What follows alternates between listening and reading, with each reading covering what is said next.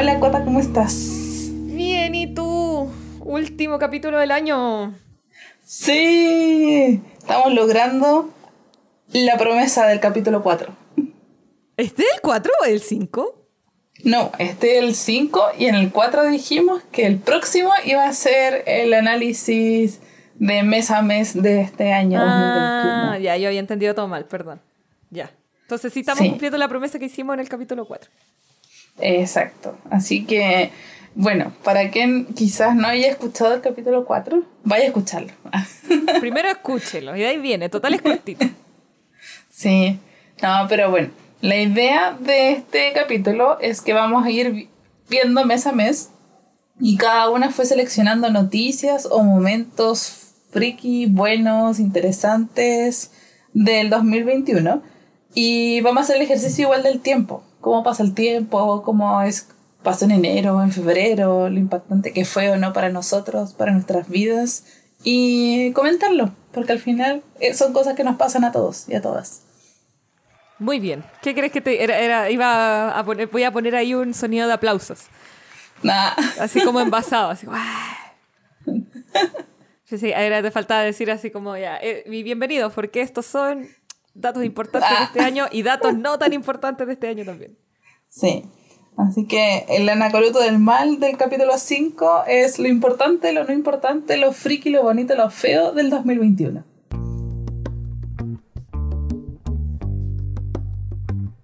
Te conocí un día de enero con la luna en mi nariz y como vi que eras sincero en tus ojos me perdí distracción qué dulce sensación.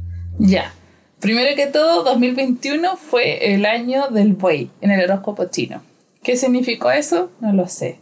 Pero fue el año del buey. Antes me acuerdo que cuando era más chica buscaba las revistas para cachar así como era el año de, la gallina, del mono. ¿Qué significa? O sea, tu interés esotérico viene como de siempre. Sí, es culpa de mí. Para que la gente sepa, la Pali es la que normalmente me manda a mí la información de. Eh, según el ascendente de no sé qué, y según el sol y la luna que están no sé dónde. Y yo no entiendo nada, pues. no soy más perdida normalmente. Sí, pero, pero este año no supe bien qué pasó con el buey. Me fui como al otro lado de la astrología, de, abandoné un poco China, así que lo siento. Vamos a ver si el próximo año, que es el año del tigre, tengo entendido, eh, ¿Cómo que me... esas cosas? Eh, internet. bueno, yo eh, me puse a buscar y entre que estuve buscando efemérides y noticias friki, quería partir con esta porque hay muchas cosas de nuestra información, aunque el otro día eh, fue en un debate, en algo que alguien citó Wikipedia y alguien dijo cómo citáis Wikipedia, pero bueno, ¿quién no ha citado Wikipedia? Y el 15 de enero de este año se cumplieron 20 años de la creación de Wikipedia. No te puedo creer. Wikipedia estuvo de cumpleaños y sacamos todos los datos de Wikipedia para este trabajo, para este capítulo. Así que necesitaba comenzar con ellos y decirle feliz cumpleaños a Wikipedia. gracias por tanto, yo creo. Yo creo que Wikipedia, el sucesor natural de Icarito, que fue para nosotros, y sucesor, sucesor supernatural de Encarta, que fueron en el fondo nuestras Wikipedias cuando fuimos niños, eh, empezó por transformarse en una base de datos random, de información random, en literal la encarta de, de la generación de ahora. Lo que pasa es que yo creo que hay que saber citarla. Yo creo que el problema no es usar Wikipedia como como base para hacer un trabajo, pero no citarla directamente, ¿cachai? Porque de hecho Wikipedia de repente hay algunas páginas que tienen el medio trabajo de información y de investigación hecho para armar esa Wikipedia. Y abajo te pone las referencias en APA, en todo el show. Entonces, cabrón, no cuesta nada bajar a las referencias, ver de dónde la sacaste. Por último, copia la referencia, porque esa es la de real, la de real referencia. Esa es la de verdad, sí. Exacto. Lo que sí le falta a Wikipedia, ya que mencionaste Carito, son los stickers, que eran bacán los stickers de Carito.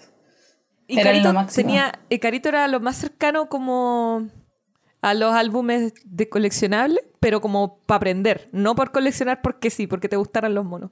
Tenía, tenía sticker, tenía lámina recortable, habían unas cuestiones para pintar, habían unos que eran como más interactivos, que eran como, como maquetas 3D que podía ir y recortar y ponerle palitos. No eran palitos, eran como estas tachuelas que se abren y después así como mono articulado. No, sí, Carito era era potente. Yo creo que yo no habría sabido gestionar Icarito si yo hubiera sido mamá de un niño que estudiase con Icarito. Porque me acuerdo que mi mamá tenía como cajas, así como súper bien clasificado, onda, cajas y cajas de Icaritos. Y, y- tenía archivadores. Y mi mamá tenía archivados Icaritos casi por tópico. Me acuerdo de alguna vez haberle pedido así como, mamá, tengo que hacer un trabajo a Arturo Prat. Y que llegue así como con el archivador de Icaritos de Arturo Prat. Yo digo así como poder de gestión de mamá, de gestión de, de- de información que potencialmente le puede, hacer- le puede servir al niño. Me impacta. Yo no habría sido capaz. Búscalo en Ay, internet. qué, listo, qué seca tu mamá. Gracias, mamá. Grande tía. Oye, otra cosa, en enero, esto fue el 6 de enero, y lo vi y dije, no puedo creer que fue en enero porque no sé por qué lo tenía como muy cercano en mi memoria. Eh, manifestantes en apoyo del presidente Donald Trump irrumpen en el Capitolio de Estados Unidos.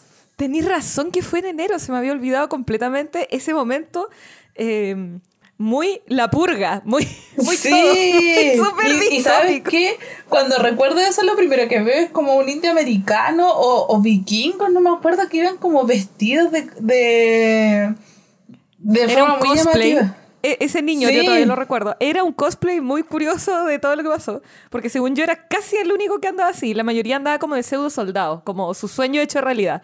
¿Cachai? Sí. Como, fin, guerra civil, vamos a salir a matarlos a todos. Pero ese cabro andaba, claro, medio vikingo porque andaba con cuernos, pero también andaba como con unas plumas de indio. Entonces, Sí. ¿Qué era? ¿Qué era? ¿Algún día podemos saber qué era esa persona? ¿Cuál era su cosplay? De hecho, como que me acuerdo de esa escena y es como ver el Capitolio y ver a esa persona. Como que eso quedó guardado en mi retina. Y impactada porque no tenía claridad en el tiempo-espacio que esto había sido en enero. Se me había olvidado. Hoy que pasa rápido el tiempo. Lo había olvidado completamente de mi cabeza, pero fue un momento notable, con harto meme, harta tendencia en redes sociales. Se pasó bien. Se pasó bien, sí. Brutal, brutal. Pero ahora creo que de enero no noté nada más. No sé si tú te acuerdas de algo más de enero. Ah, bueno, y el cumpleaños de mi hermana. Grande cara. Ah, yo también tengo anotado el cumpleaños. Por si acaso. Aviso al tiro. Voy a hablar de los cumpleaños porque son importantes. Sí. No, no tengo nada en enero. Creo que podemos pasar eh, A sin problemas a, a febrero.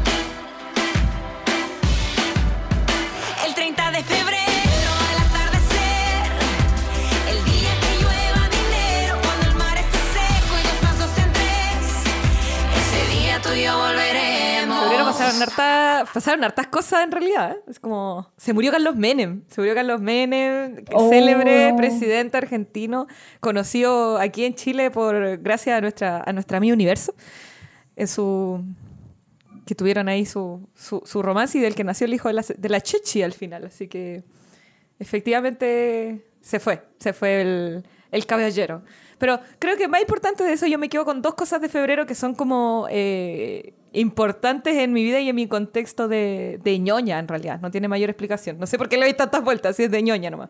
Ya, Primero, a ver. aterrizó el Perseverance en Marte. Creo que eso es un logro espectacular porque el Perseverance nos ha regalado las mejores fotos, los mejores videos y los mejores memes que podemos tener en Marte en toda la historia probablemente de la humanidad.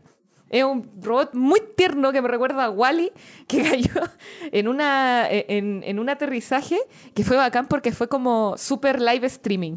¿Cachai? Ya. la gente podía ir y streamear y, y- y- y se streameaba en multicámara, entonces mostraban eh, la simulación de dónde debería estar el Perseverance, mostraban la cámara con la reacción de la gente de la NASA a ver si llegaba o no, porque si se caía eran casi 20 años de trabajo que se iban a la basura. Y cuando cae la gente volviéndose loca como si hubieran ganado la Copa América. De hecho, hay un meme ahí que, se- que, que sale el Perseverance avisando que está aterrizando con la voz de Claudio Palma diciendo Alexis y la Copa América. como Nah. darle intensidad a lo... Sí, entre ñoños hacen eso- ese tipo de, de cosas y, y bien, a mí me gustó mucho. Y de hecho, de- del tema de, de naves espaciales y de cositas de la NASA, voy a estar hablando el rest- eh, para otros meses porque pasaron cosas interesantes a ese nivel. Para los que somos ñoños de la astronomía, pasaron hartas cosas este año, a diferencia del anterior. Todo movido astronómicamente. Oye, pero siguiendo la línea ñoña, yo anoté, pero como efeméride, que el 27 de febrero, que es el cumple de Osvaldo y de un gran terremoto en Chile, pero el 2021 se cumplieron 25 años de la franquicia Pokémon. No te puedo creer. No tenía Dije- idea de ese aniversario. Yo tampoco, pero buscando, gracias Wikipedia, eh, dije, oh, 25 años de Pokémon, no sé. Es prácticamente, bueno, nosotros somos más grandes, pero es la vida, la vida completa. sí, po. O sea, más que eso. La vida completa y más. Que es Sí, muy terrible. sí. que es lo más terrible de todo. No, y encontré otra noticia que se me había olvidado que había pasado, creo que porque es triste musicalmente hablando y la había querido borrar, yo creo que de mis recuerdos, que en febrero, el 22 de febrero, después de 28 años de carrera, Daft Punk anunció su separación. Uh. Mira, me, me quitaste todo lo que quería decir, porque yo quería decirlo de Daft Punk porque a Osvaldo le gusta mucho. Entonces le iba a incluir para decirle a él, oye, no lo he olvidado, todavía estoy. Y iba a decir que estaba de cumpleaños él. Pero lo dijiste Ay, tú, lo tú, así que filo, me quedo, se, se me acabó, se me acabó mi mes de febrero. Puedes seguir con marzo adelante. Ah, lo siento. es para que Osvaldo también sepa de qué es importante en este podcast, ¿cachai? Está presente. Osvaldo, eres muy importante. Sí. No, pero brutal, porque más encima también a Ricardo le gusta mucho Daft Punk, entonces yo lo vi llorar en, en Robot ese día. En robot, sí. Robot, eh, eh, ¿cómo se dice? Eh, lloró en sample. Eso, Ensampleado. Fue un sampleado de llorar. sí. Entonces yo creo que ahí está la junta pendiente entre Osvaldo y Ricardo para que lloren. Yo creo que se van a tener que juntar a escuchar música de Daft Punk y llorar así como con una chela en la mano, como con el corazón destrozado. Sí. Tiene que pasar. Sí, porque en todo caso la otra vez se juntaron a jugar. Yo creo que obviaron eso, en verdad no sabemos qué hablar. Quizás lloraron y nunca supimos. Tal vez, lo llora- tal vez lloraron y nosotros nunca supimos. Entonces después dijeron así como, oye, van a llegar las chiquillas, vamos, pongamos un juego rápido. Claro, somos rudos, somos rudos. F Daft Punk. Una época. Sí. Además, yo quiero, yo quiero aprovechar de que estamos hablando de Daft Punk para hacer una apreciación a Daft Punk, que siempre se la digo a los Osvaldo, que es algo que me gusta mucho y es que creo, más que gustarme, es algo que aprecio y que le respeto y que hace que yo los admire tanto, sin ser súper fan como, como el Ricardo y el Osvaldo. Eh, creo que aprecio demasiado la capacidad que tiene Daft Punk de ser tan vigente en tantas épocas distintas y en tantos contextos diferentes. Son capaces de sacarte una canción en los años fines de los, de, de los 90, en la medida de los 2000 y ahora en 2019, en 2015, y siempre son hits. Y tú te fijas que las canciones son muy diferentes entre ellas, muy, muy diferentes. Entonces, ¿cómo, que yo creo que es nada fácil, cómo adaptarte tanto a, sin perder tu esencia a lo que se está escuchando? Porque perfectamente ellos podrían sacar una y otra canción, pero muy en su onda, como súper retro eh, electrónica, y que eso simplemente pegue una y otra vez, pero en algún momento ya no se va a estar escuchando eso. Entonces al final te quedas atrás. Y, y- y han sabido cómo mutar completamente con lo que va pidiendo. Entonces tienen una visión de mercado musical brígida. Y son capaces de sacarte un hit que escuchan, en algún momento escuchó un papá y de esa misma banda después sacó una canción que era la favorita del hijo. Eso no todas las bandas lo logran. Eh, es muy específico de, de- de algunas bandas, que son muy clásicas, muy grandes y que transgre- eh, traspasan generaciones. Así que eso le voy a... eh, en mi comentario positivo sobre Daft Punk, que bueno, RIP. Me genera una pregunta, un interrogante que no va a poder ser respondido porque ya no están juntos. Si con esa misma capacidad de visión, quizás en unos próximos años hubiesen sacado una canción con alguna banda K-pop. Hubiera sido igual posible, porque eh, hicieron caleta de colaboraciones, algunas uno ni se enteraba. Tú no tenías idea hasta que veíais como el álbum de la persona random y cacháis en los créditos así en chiquitito que estaba Sí. ahí metido. Entonces, Sí. ¿qué pasa si, ahora reformulo la pregunta, ¿qué pasa si ya lo hicieron antes de separarse y nunca lo vimos? Nunca nos enteramos. Uh, puede ser. Y después como el 2050, canción inédita de Daft Punk con Blackpink. Lo que nunca nadie supo. Es verdad. Pero así con febrero, ¿algo más con febrero? No. No, por mi parte. Ah, Eso es como Era cuando como- uno dice, es como las clases de Zoom. ¿Alguna Sí. duda? ¿O las reuniones? Bueno, ¿alguna otra pregunta? No, no por mi parte. ¿No? Siento que lo Ah. digo mínimo tres veces a la semana. Por acá todo claro, todo en orden. Entonces, marzo.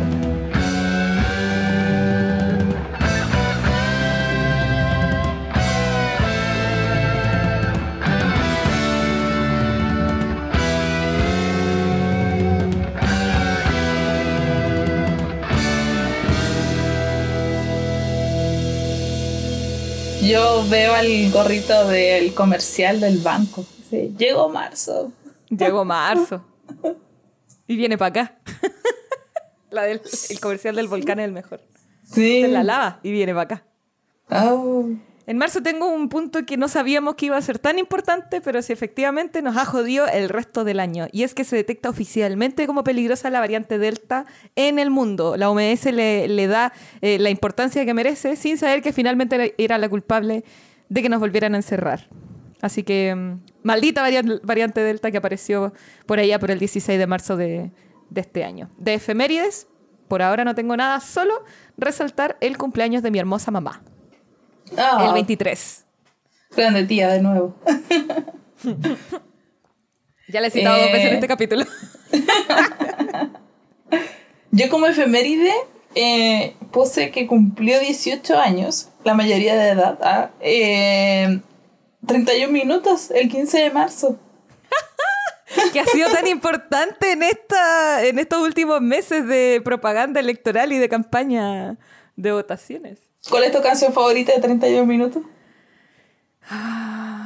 Ah, Diente blanco. ¡No Así te ahora. vayas! Diente blanco. Ahora, en este momento, yo creo que mi canción favorita va cambiando. Pero Ya. así, en este momento, la Nelia del presente dice Diente blanco. Ah. Melódica- melódicamente está tan bien hecha. Para mí un hit. Está, está hecha con la estructura musical de un hit. La disfruto Eh, así. es buena. No, y el final, y el, el final de tragedia a nivel Romeo y Julieta. Así como, amigo, y se va, ¿no? Eh, Y se ve en el videoclip la cara destrozada de, de amigo. Sí, es muy buena. Es fuerte, muy fuerte. Ah. Sí. sí. Yo creo que la mía me gustan mucho los computadores de Paine. Los hermanos computadores de Paine. ¡Oh, Sí. qué buen tema! Es un tema gozable, absolutamente gozable Sí. en un carrete. Sí, es como Daft Punk. 31 minutos de Daft Punk. Conclusión del podcast. Conclusión. Y me gusta la señora interesante. Sí, me gusta mucho. Buen tema también, buen tema. Sí. Sí, creo ¿Podemos, que eso podemos hablar de, podemos hablar del debate que generó Tangananica Tangananá en su momento y que creo que hasta el día de hoy es un re- uno de, de los debates no resueltos de la sociedad chilena. Por culpa de Tangananica sí. Tangananá. Así que yo creo que tú respondas aquí y abrimos el tiro del debate. Paula Godoy, ¿Tangananica o Tangananá? Tangananica.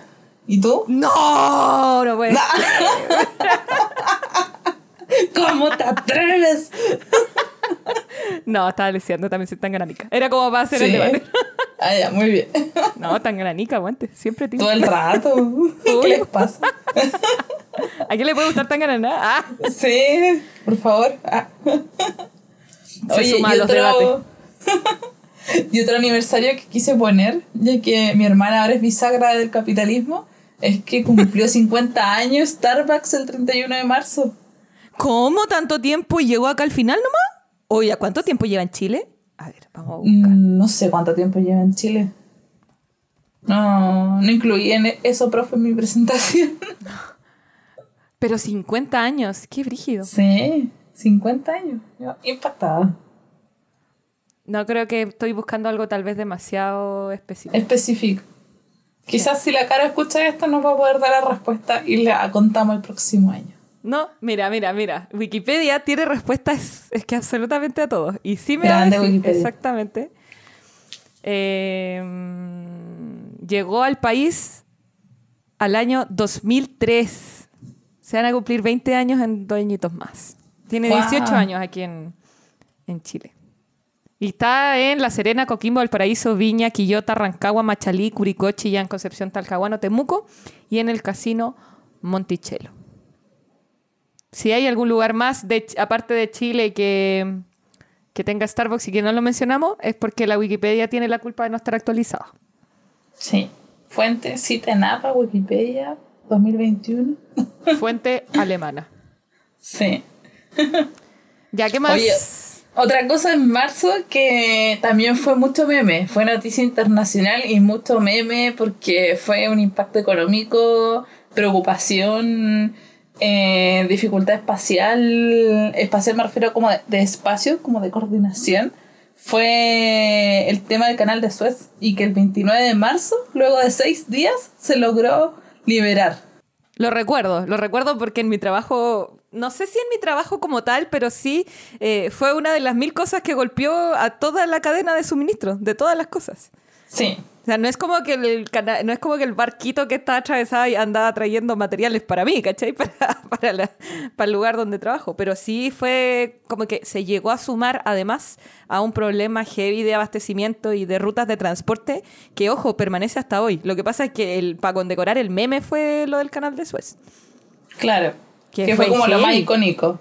Fue icónico, pero fue icónico para representar. Yo creo que debería hablarse después en los libros de historia ah, como la crisis del transporte, porque ha sido mucho. Gran parte de las cosas del hecho de que tengamos tantas alzas en materias primas, en materiales de construcción, en gran parte es por eso. No, me refiero no hablando del canal de Suez, sino que problemas heavy con la logística que han habido eh, Sí, en, en todo el mundo y en todo el año. Si las cuestiones, todo se demora ahora. eh, y, y- y se ha visto impulsado por la, por la demanda que ha crecido. po. O sea, el mejor ejemplo son que los autos los tenéis que pedir a seis meses. Yo creo que eso no se había visto nunca. No, No, recuerdo haber visto otro momento donde tú fueras a querer, teniendo la plata, querer comprar un auto cero kilómetros y te dijeran tenéis que encargarlo a seis meses. No, nunca. Pero ah, brutal. Y sí, la imagen me acuerdo. Y, y, y era como casi, no sé, yo me imaginé así como que hubiese un gigante era como agarrar el barco y girarlo. Desde el plano Sería tan se veía fácil si existieran sencillo. los titanes. Sería tan fácil si tuvieran los titanes de Shingeki. Necesitamos Amigos, titanes buenos. Necesitamos titanes amigos, que conste. Sí, por favor. No, lo- la cantidad de memes, yo que me quedo con todo eso de que eh, había una retroexcavadora haciendo como lo que podía, tratando Ah, de hacer sí. como un hoyito, trataba de hacer como un hoyito en la arena y se veía así como la retroexcavadora como un alfiler y el Enana. barco al lado. Era así como, y, y la retroexcavadora decía como, yo tratando de avanzar en la tesis. Como, yo tratando de terminar la tesis. Ay, qué tierno. Sí. Jeje. Por eso estuvo brutal a nivel internacional. Y marzo. Sí. Marzo en sí. Solo me quedaré con la idea de qué, qué habrá sido ser la persona que, comandaba ese barco y que vaya atravesado. Oye, ¿Qué habrá sí. sido de la vida de esa persona? Porque imagínate, ¿cómo buscáis trabajo? Eh, bueno, tus antecedentes. No, ¿Y qué tienes experiencia? Eh, bueno. sí, qué mal. Sí. Pero bueno, Eso espero que esté bien. en marzo. En Esperemos marzo. que tenga trabajo, señor. Sí, señor, señores. Señorita. ¿Puede ser? Una cosa. sí. Sí. No tengo nada más en marzo. ¿Tú? No. Pasamos a abril.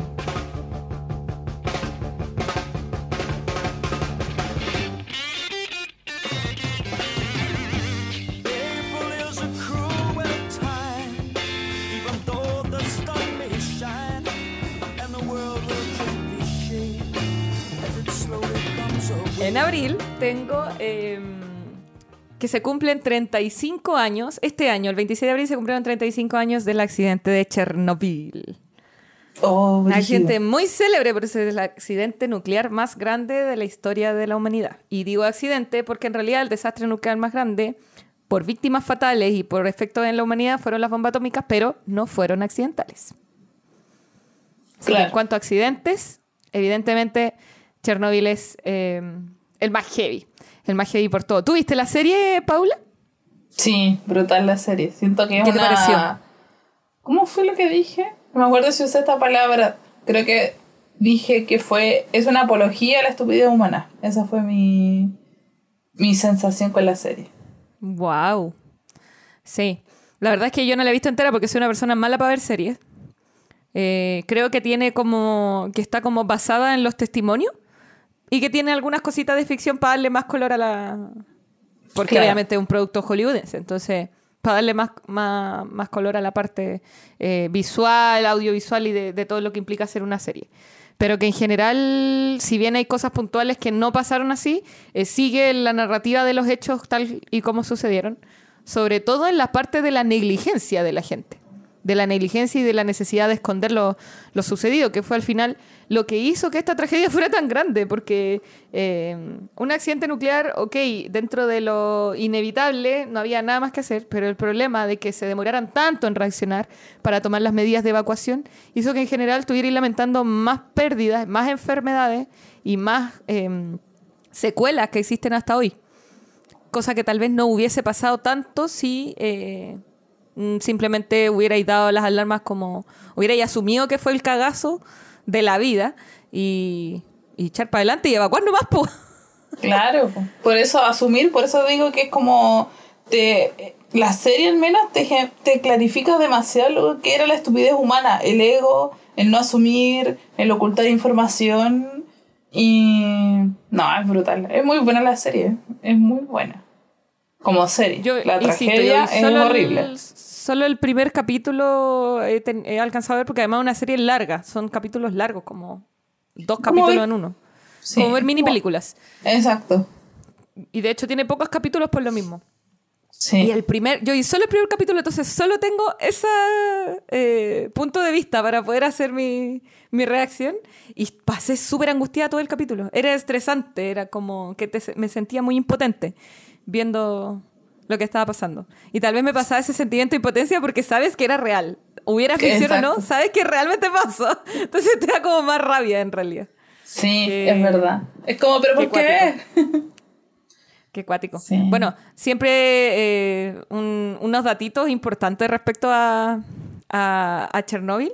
Y es que, bueno, más allá de lo que se sabe, de que la nube eh, pasó literalmente por toda Europa, dio la vuelta al mundo, estamos hablando de una nube radioactiva que caía con la lluvia y que genera quizás cuántos efectos nunca, nunca jamás vamos a poder cuantificarlos todos. Eh, hay algo que la gente no todos saben, y es que, bueno, efectivamente se sabe que se construyó un sarcófago para como alrededor del núcleo, porque estaba tan radiactivo que no lo podía proteger de ninguna otra forma. E iba a seguir emitiendo radiactividad al mundo, y la gente Claro. iba a seguir muriendo de mutaciones y cosas así. Entonces lo que tuvieron que hacer es generar ese sarcófago donde gente que se fue literal a sacrificar por esto eh, iba y construía y trataba de, a poquito ir armando eh, este finalmente sarcófago de concreto de no sé cuántos metros de espesor para aislar la radiación. Pero lo que no todo el mundo sabe es que ese sarcófago ya se rompió, ya no existe como tal. O sea, existe el sarcófago, pero no está utilizable, no cumple su rol. em, Para el que fue creado. De contener, de conten- claro, de contener la radioactividad del núcleo que quedó literalmente ahí tirado en la calle, porque eso fue lo que pasó, do- tirado fuera de la central, este núcleo radioactivo. Y entonces lo que tuvieron que hacer es construir otro sarcófago para meter el sarcófago original adentro, ¿cachai? Es como el sarcófago del sarcófago. Sí. Es como sarcófagoception, le digo yo. Y es una de las obras de la ingeniería más bacanes de la historia porque lo hicieron móvil. O sea, estamos hablando de un sarcófago de concreto gigante que ya tiene que albergar otro sarcófago más chico donde adentro hay material radiactivo y lo hicieron al lado, lo hicieron fuera del original y con rieles movieron la estructura completa para cerrarla. Me encuentro genial porque en realidad es una cuestión enorme que no es como llegar y decir, oye, pero filo, lo hacemos así, después es como levantar un Lego y pegarlo al otro lado. No era tan fácil. No estaba el y titán. se hizo con rieles y todo. Sí, claro, no estaba el titán. Otra, mira, vamos a concluir. Que faltan titanes amigos. Faltan titanes amigos en este planeta. Qué divertido, sí. Pero bueno, como no había, tuvieron que hacer ese manso hueveo con los rieles y todo y mover el sarcófago ya hecho, con concreto y todo. Y bueno, eso ya fue en, en 2013 porque se preveía que ya para 2000, eh, más o menos para 2015 ya no iba, no iba a pasar, ya, ya se iba a empezar a filtrar. Entonces en 2013 se empezó a construir y ya en 2016 eh, está listo. Entonces ahora lo que viene es destruir adentro el otro sarcófago para que no vaya a generar alguna explosión que pueda dañar el sarcófago de, de afuera. Y esa Claro. es la tarea más delicada, porque si te lo condoreáis y generáis una fisura en el sarcófago afuera, nada de lo que hiciste sirve. No es como llegar y ponerle pasta muro y sellar. Tenéis que hacer otro sarcófago gigante para cubrir los otros dos. Y ya, bueno, imposible. Bueno, imposible a medias, pues, de más que lo pueden hacer. De más que sí. Pero es heavy, Ah, ¿cachai? La cantidad de plata. Claro, sí, probablemente. Probablemente ya lo están pensando, así como qué vamos a hacer. Pero ¿cachai la cantidad de plata que está involucrada en este cagazo? O sea, probablemente el gobierno de este país no tiene nada que ver con lo que pasó hace chorro mil años atrás y están pagando las consecuencias teniendo que destinar constantemente mucha plata eh, para poder contener el cagazo del siglo, en mi opinión. Sí. Literal.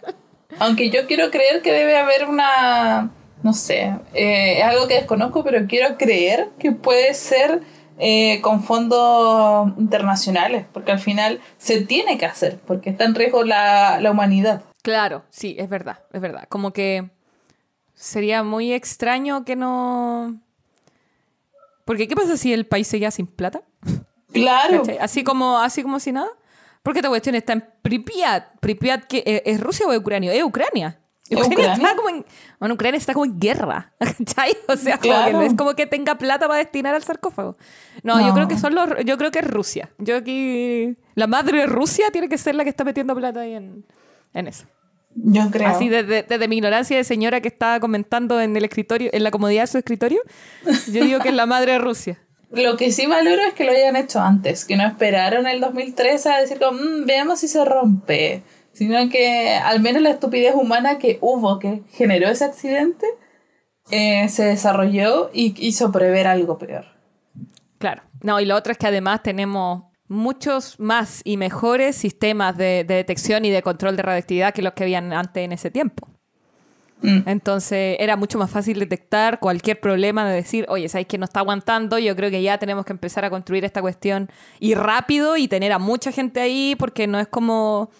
No es como que una obra que pueda quedar parada como los mil hospitales de acá de Chile, que caché que se pone la primera piedra y ahí quedan abandonados por siempre jamás.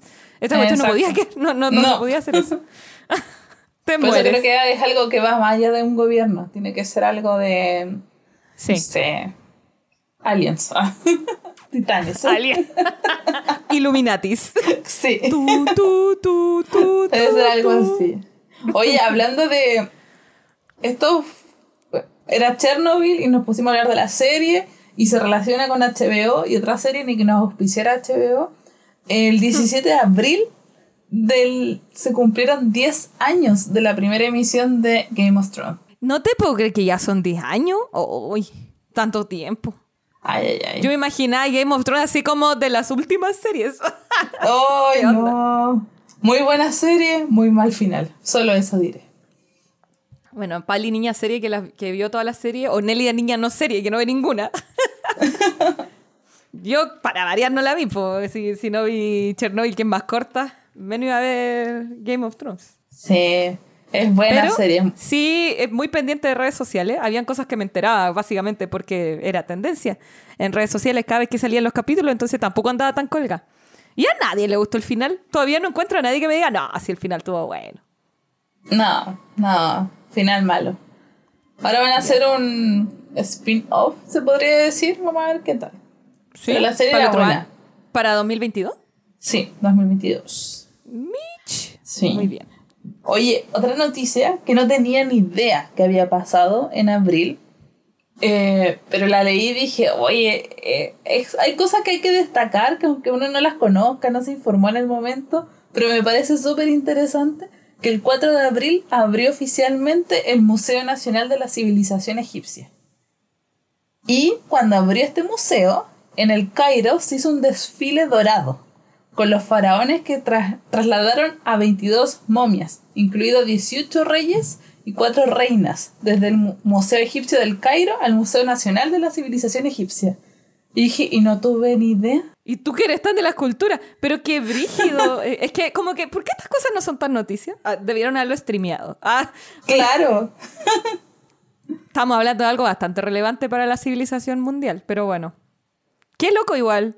Ahora, Sí. ahora me gustaría ir. Como que siempre he dicho que Egipto es un lugar que como que no iría. ¿no? ¿De verdad? Sí, a mí me pero- encantaría ir, pero me daría miedo que me cambien por camello. Ya, es que eso, eso es lo que me da miedo. No, no, justo eso no. Pero me refiero a que, como que, no es que no haya porque no me interese, es como. eh, me da como inseguridad, porque como que he escuchado que es peligroso, que es complejo, que te están tratando de estafar todo el rato. No sé si alguien me hizo como mala publicidad de Egipto, Mm. eh, y eso hizo que dijera así como, mmm, descartar, ¿cachai? Y creo que me pasa como con todos los países de ese sector. y no es que quiera discriminar, es que como que siento que soy sería tan forastera que moriría. ¿Cachai? Me harían lesa Sí. y me quitarían toda la plata y sería una niña eh, huérfana, iba a decir si no soy tan chica, estoy vieja. Una niña perdida, traficada ahí en, en Egipto. No, no podría volver. Por inútil. Es que es duro, creo que ir para allá hay que tener, no sé, buenos datos, ir con alguien que sepa, porque, bueno, sobre todo porque tenemos, al ser mujeres es distinto, al tiro, 100%. Pero me gustaría, creo que es algo que me gustaría ir a Egipto a ver qué onda. Además que me impacta esas imágenes que de repente uno piensa como en las pirámides, y ya, bacán. Y después cuando hay otro como ángulo de la fotografía y está la pirámide y se ve toda la civilización moderna, como edificios, vidrios, no sé, concreto. Y es como, wow, está ahí, están al lado. Pero como que las postales siempre te hace ver como que yo me imaginaba cuando chica que era como una explanada gigante de desierto y ahí están las, las pirámides. Y es como, no, pues, están al lado de la ciudad, están así como eh, conectadas, pero no. Y lo encuentro muy interesante. Mitch. Mira, interesante también. Sí. Y eso fue, creo, abril para mí. ¿Para ti? Sí, sí.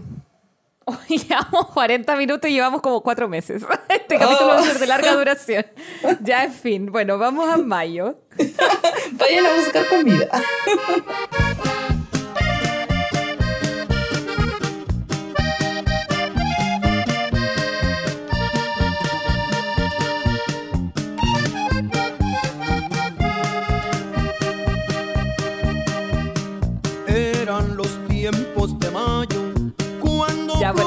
Mayo. eh, yo tengo dos cosas por, por- por razones distintas. Eh, el 3 de mayo, literal, se cayó un pedazo del metro en México. Ay, sí, brutal. Brutal, Y sí lo vi. me traumó, ¿cachai? Por eso lo puse, porque me marcó, me traumó. eh, me imaginaba un puentecito con el metro así tipo línea 4, Elisa Correa. línea Sí. 4, protectora de la infancia, Hospital Sotero del Río, por ahí. Eh, Línea 5 llegando San Joaquín. Línea 5 San Joaquín, claro, una cuestión así, eh, Parque O'Higgins. eh, bueno, no, ya no me acuerdo si Parque O'Higgins está arriba o no. Sí, parece que sí, o parece que Sí. no, ya no me acuerdo. Sí, sí, sí. Y, y weón, cara de palo, así como, ta, un pedazo de riel y va justo pasando el metro por ahí. Y murió gente, pues entonces me trauma, me trauma completamente. Ah, horrible. Me traumó, y ¿sabéis qué? Otro caso donde me estresa la, la displicencia y la negligencia humana, porque eh, en las mismas redes sociales se subían posts de gente que decía, esta parte se va a caer algún día porque está como los fierros al aire, el concreto cayéndose a pedazos, o sea, se notaba a la vista que era un peligro y nadie hizo nada. Bueno, igual, en Chile habría sido parecido, ¿ah? porque en Chile tenemos esta costumbre como nacional de que tiene que morir gente para que se cambien las cosas. Pero Lamentablemente es como una condición humana a veces. es como Inhumana, la condicional, como, claro, como que las autoridades dijeran, ya, pero se ha muerto alguien, ah, entonces no. ¿Cachai? Claro. Entonces, penca, pues, penca. Me dio mucha penita el- lo de, y, y me traumó. Por eso dejo definitivamente lo de partiendo a mayo con, con ese día que se cayó un pedazo del metro, que fue muy heavy. Y después, al poquito tiempo después, y esto sí fue blanco de muchos memes, el 9 de mayo se cayeron los restos de un cohete, de un cohete chino, que venía como cayendo y se sabía que se iba a caer porque había salido todo mal.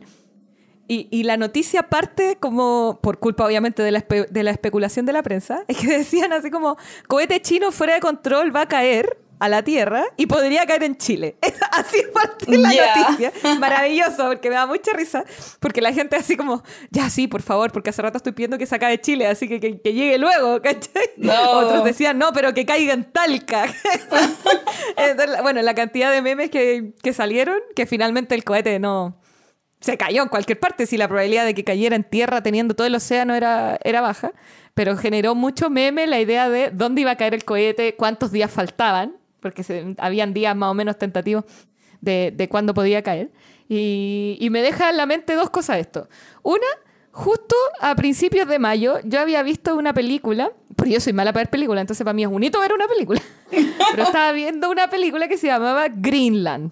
Y Greenland, ya no me acuerdo si la vi en Amazon, en Netflix o dónde. Y Greenland trata de la caída de un meteorito. Es como un Armagedón, pero más moderno.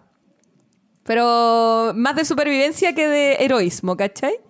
Y, y, y con el Osvaldo anduvimos leseando todos los días de, de que, del meteorito, porque en la película el meteorito se llama Clark. Entonces Ya. decía así como, hoy viene Clark, ¿cachai? Todos los días. Entonces por eso hubo que los memes giraban en torno a- a- al, al cohete y me llamaban la atención por lo mismo, porque justo había visto como el mundo de ser destruido por meteoritos en Hollywood hace un- literal como dos días antes de la noticia. Y lo otro que me queda dando vuelta y que creo que voy a hacer una crítica respecto a eso es que hoy en día se lanzan tantos cohetes que nosotros no sabemos y satélites y todo eso que la cantidad de, o sea, la probabilidad de que de verdad se condoreen con uno, pero que esta si caiga en una ciudad es ahora es grande. No sé si gigante. Debe, debe, debe haber pasado de ser un 0,01% a un 1%. Pero es, entonces, con que efectivamente te ese 1% genere la posibilidad, imagínate la cagada que queda si realmente un país lanza un cohete, ya se les echa a perder y la weá te cae onda en París. ¿Cachai? La catástrofe. ¿Por Sí. qué estamos esperando que, de nuevo, por, eh, mi, mi misma crítica, ¿por qué estamos esperando que muera gente para regular eso? Es que yo creo que falta una entidad que sea superior a la NASA. Dios. Los titanes. Los titanes amigos. Ellos van a regular todo el... todo el- Y los van a agarrar así como pelotas de béisbol, ¿cachai? Sí, tú no, tú no, fuera. Pero eso, eh, eh, ahora es una preocupación intrínseca que tengo. Ya no, ya, ya no vivo tan tranquila pensando que no va a caer nunca un meteorito en la cabeza. Porque ahora me puede caer un pedazo de cohete. Claro. Guardando las proporciones de probabilidad, es más probable que me caiga un pedazo de cohete que me caiga un meteorito. Malditos chinos. Todo esto es culpa de ellos. Porque ellos fueron los que se condorearon con el cohete. Y fue como, ah, sorry, se nos salió de control y se nos autodestruyó, así que ahora va a caer, eh, no sé, tal vez caiga en Chile o tal vez caiga en el mar. Voy a esperar. Ten un sistema para destruirlo en el aire, no sé. Ten- Claro. hagan algo. Soa Bachelet haga algo. Algo, por favor. Oye, qué Bueno, después vamos a hablar de que Soa Bachelet realmente hizo algo en diciembre, pero Sí, eso ya, ya no, no spoiler, no spoiler. no ¿Y qué tenéis tú en mayo? Oye, eh, el 18 de mayo se cumplieron 20 años de Trek. ¿Podéis creerlo? De Shrek. Oh, un hito en nuestra generación. Sí. Yo creo que nuestra generación está exageradamente marcada por Shrek. 100%. El gato con botas, burro. Ah, muy buena. Y creo que es una de las, de las películas animadas que me gusta mucho su doblaje. Siento que no podría verla en inglés porque ya las tallas, eh, todo está en ese doblaje que está muy bien hecho.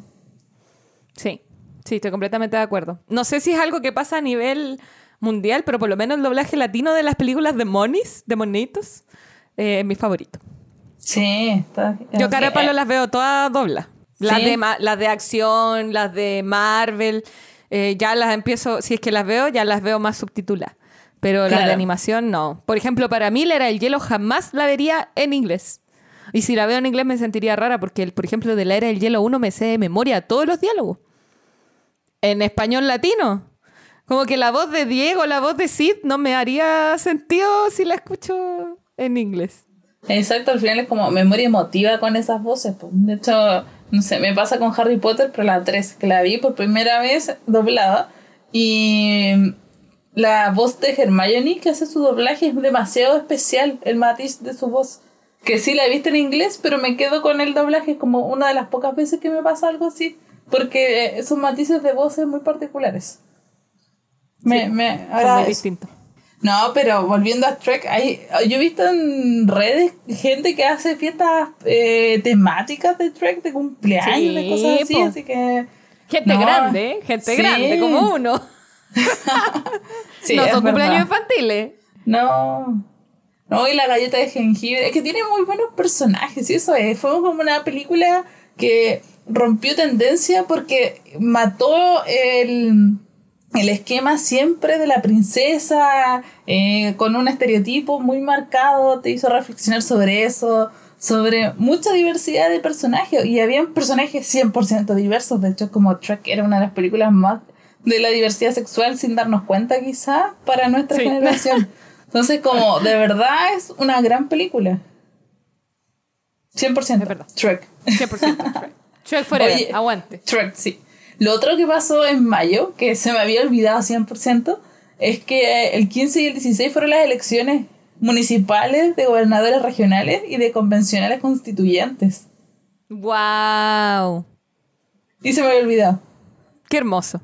Fueron, Sí. fueron bacanes. Yo voy a decir por qué desde lo más superficial hasta lo más profundo. Desde lo más superficial fueron bacanes porque fueron en mayo y no fueron en verano. Entonces, si bien en Santiago hizo calor, por lo menos no fue tan insoportable y no fue tan deshidratante ir a votar como lo fue, por ejemplo, ahora hace poquito en las elecciones de diciembre. Así que por mí deberían cambiar todas las elecciones forever en mayo o en abril. O incluso Sí, otoño e invierno, Otoño e otoño e invierno. Otoño e Esa es la- invierno. Ojalá autumn. Ojalá en autumn. Porque demasiado se nota la, la temperatura. Sí. Demasiado para mal porque son en verano normalmente. Así que bacán que se hayan hecho ahí en, eh, en mayo. Lo que sí, muy largas esas elecciones. Muy largas porque eran demasiadas las cosas que se votaban. Así que había que hacer casi un ejercicio mental de dónde estaban los candidatos que queríais elegir, porque eran caleta de papeleta. Claro. Y además que me acuerdo que también estaba como la discusión de ¿vas a votar el 15 o vas a votar el 16? Verdad, fue la única elección hasta ahora que hemos tenido en dos días. Sí, La pandemia ahí forzando adaptaciones extrañas en la vida. sí. Y después ya era un día nomás, y al final todo bien. Pero Sí. votar do- en dos días, me acuerdo que yo sí tenía mucha aprensión del 15 en el sentido de quién resguarda los votos. de Mm, También me qué- pasó lo mismo. qué pasaba en ese instante. Fue ese el criterio de- por el que con mi familia fuimos a votar el segundo día. Ir temprano nomás, y por si había fila, etcétera. Sí. Solo por eso. Fui- fuimos el segundo día. ¡Qué loco! ¡Qué loco! Fue, fue bacán. Fue un momento importante para mí porque por primera vez participé de una campaña política. No lo había hecho antes. eh, era una persona que votaba, pero que tampoco... que votaba nomás. O sea, me informaba lo que te ha- la- lo- los que te hacen campaña, te entregaran un volante. Nunca fui como muy metida en el tema. Pero creo que el proceso constituyente era un proceso, bueno, lo es, solo que en ese momento lo era más, eh, en el que era demasiado clave la participación de toda la gente. Entonces me involucré mucho con una campaña en particular de una lista independiente eh, y por primera vez lo puse todo por política. Salir ahí, a hacer campaña, entregar volantes, hacíamos asamblea. eh, armé una página web, porque tú cachai, por los independientes todo autogestionado, entre pura buena onda, ya yo les hago esto, yo les hago las poleras, ya yo les hago la página web, y así pues. Entonces fue un desgaste brutal, brutal, brutal, brutal, pero... Y, y, y que igual fue bonito y aprendí harto. O sea, obviamente más encima en el distrito en el que yo, en el que yo voto, eh, era difícil ganarle a los grandes, a los grandes, a los grandes conglomerados, los partidos políticos que tienen eh, eh, equipos y, a- y coaliciones muy grandes. Como independiente era muy, muy difícil. Entonces, nada que hacer, po. pero aunque no hubiéramos sacado ningún convencional, eh, igual obtuvimos hartos votos y estábamos como súper contentos porque mm, no quedamos, eh, no fue que no llegó nuestro mensaje a la gente de nuestro sector. Así que fue muy bacán. Fue mi primera experiencia política como de estar participando, así que para mí esa elección es bastante importante. Pese a eso, se me había olvidado. No la incluí. no la incluí en la tarea, en la tarea. La incluiste tú. Sí, es que a mí se me hizo muy curioso eh, que fue hace dos días. Y bueno, lo otro que iba a decir lo voy a tirar mejor eh, cuando estemos en diciembre. Porque sobre la tanto movimiento de sufragio que lo he encontrado bacán. Creo que eso fue mayo. Eso fue no, mayo, sí. Sí. Bien. Dale, Pali, junio es todo tuyo.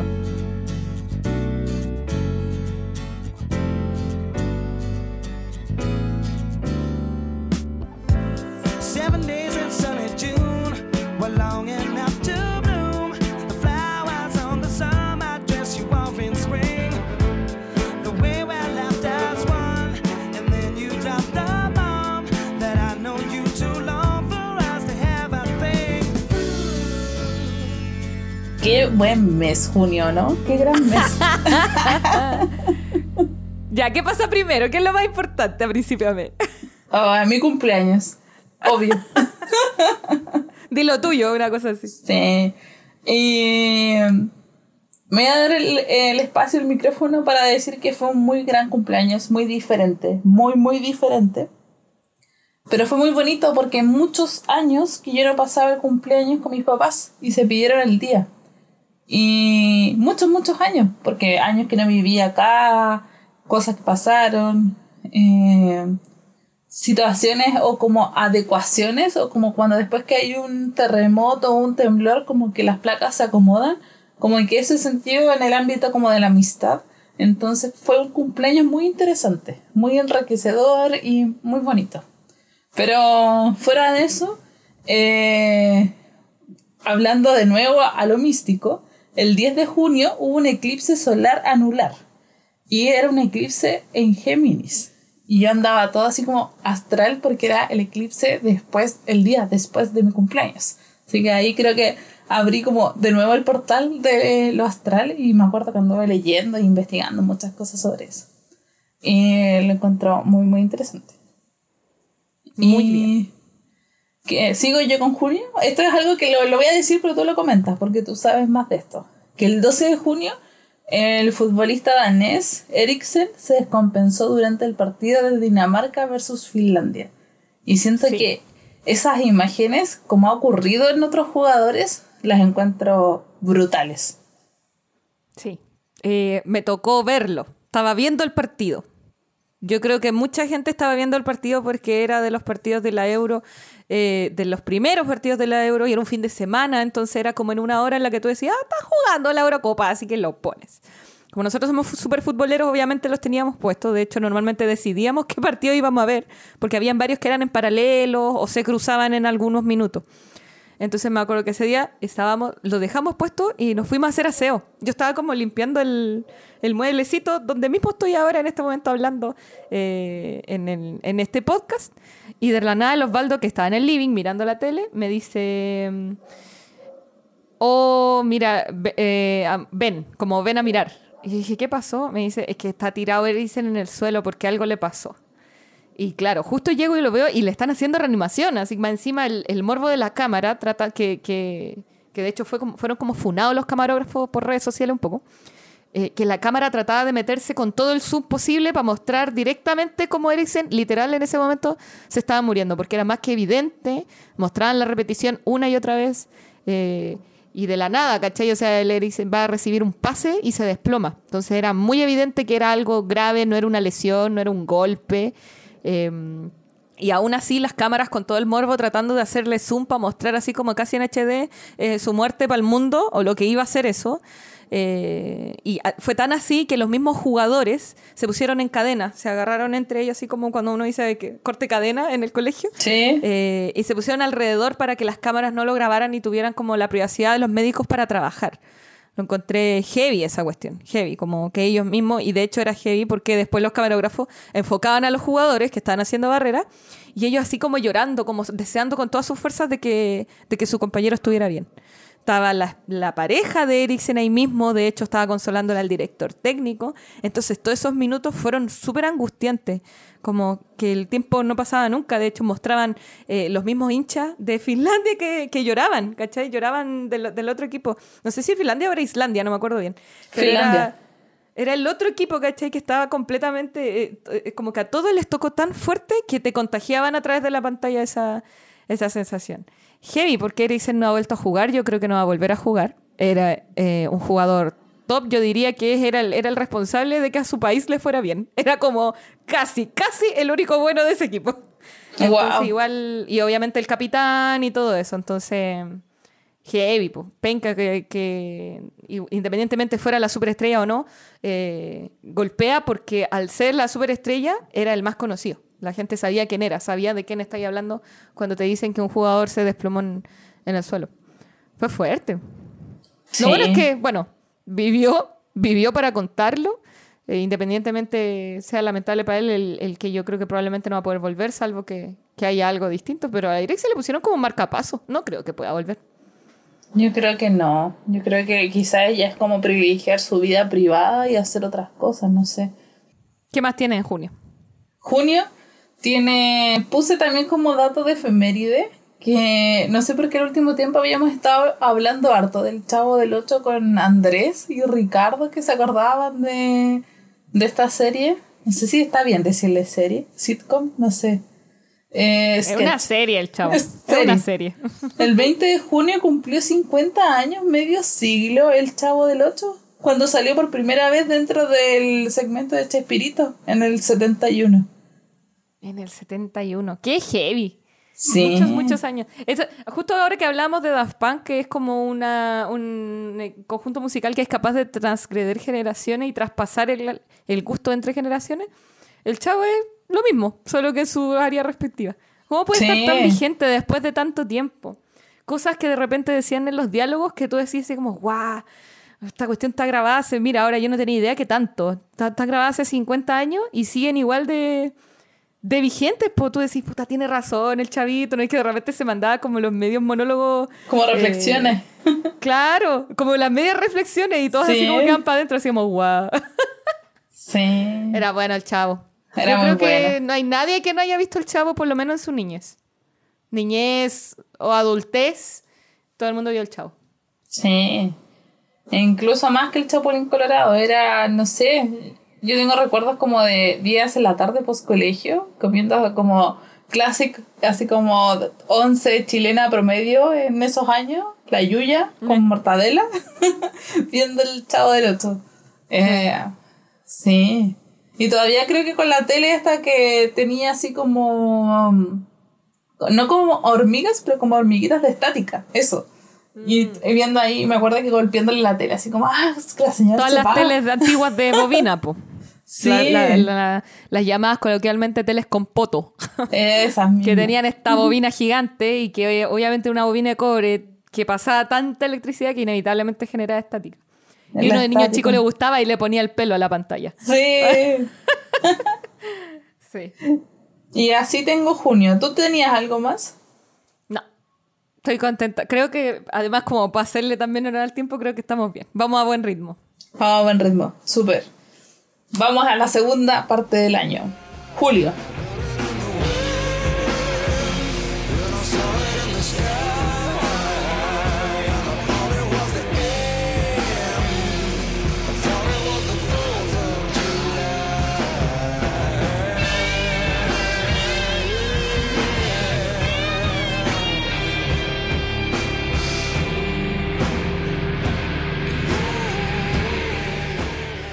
Tiene en julio Paula Godoy? Eh, el 10 de julio, bueno, primero, es el mes cumpleaños de mi madre. Y, eh, Ah, Sualu. y eh, el cumple la Dani también. Bueno, eh, yo creo que sería eterno el capítulo si realmente mencionamos todos los cumpleaños. no, claro, sí. Pero feliz cumpleaños, Dani. La Dani nos está escuchando, así que sabe, Sí. sabe que nos acordamos de ella, entonces sí la tenemos que incluir. Sí, feliz cumpleaños. Y además la Dani es bacán. sí, mi mamá igual ya. ya. bueno, entonces. Ya, el 10 de julio eh, se cumplieron 165 años del nacimiento de Tesla, Nikola Tesla. Nuestro patrón. Ah, Sí, lo quise incluir Tesla es mi porque... patrón, nada me ha de faltar.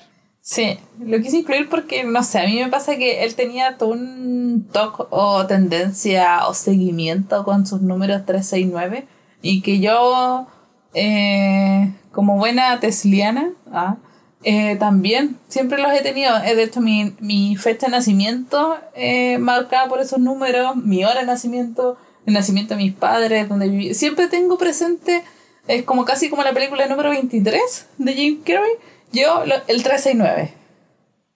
O ando armando combinaciones numéricas, o veo, me pasa siempre. Así que por eso lo quise incluir. Y además que igual es súper interesante y rebuscado su personaje.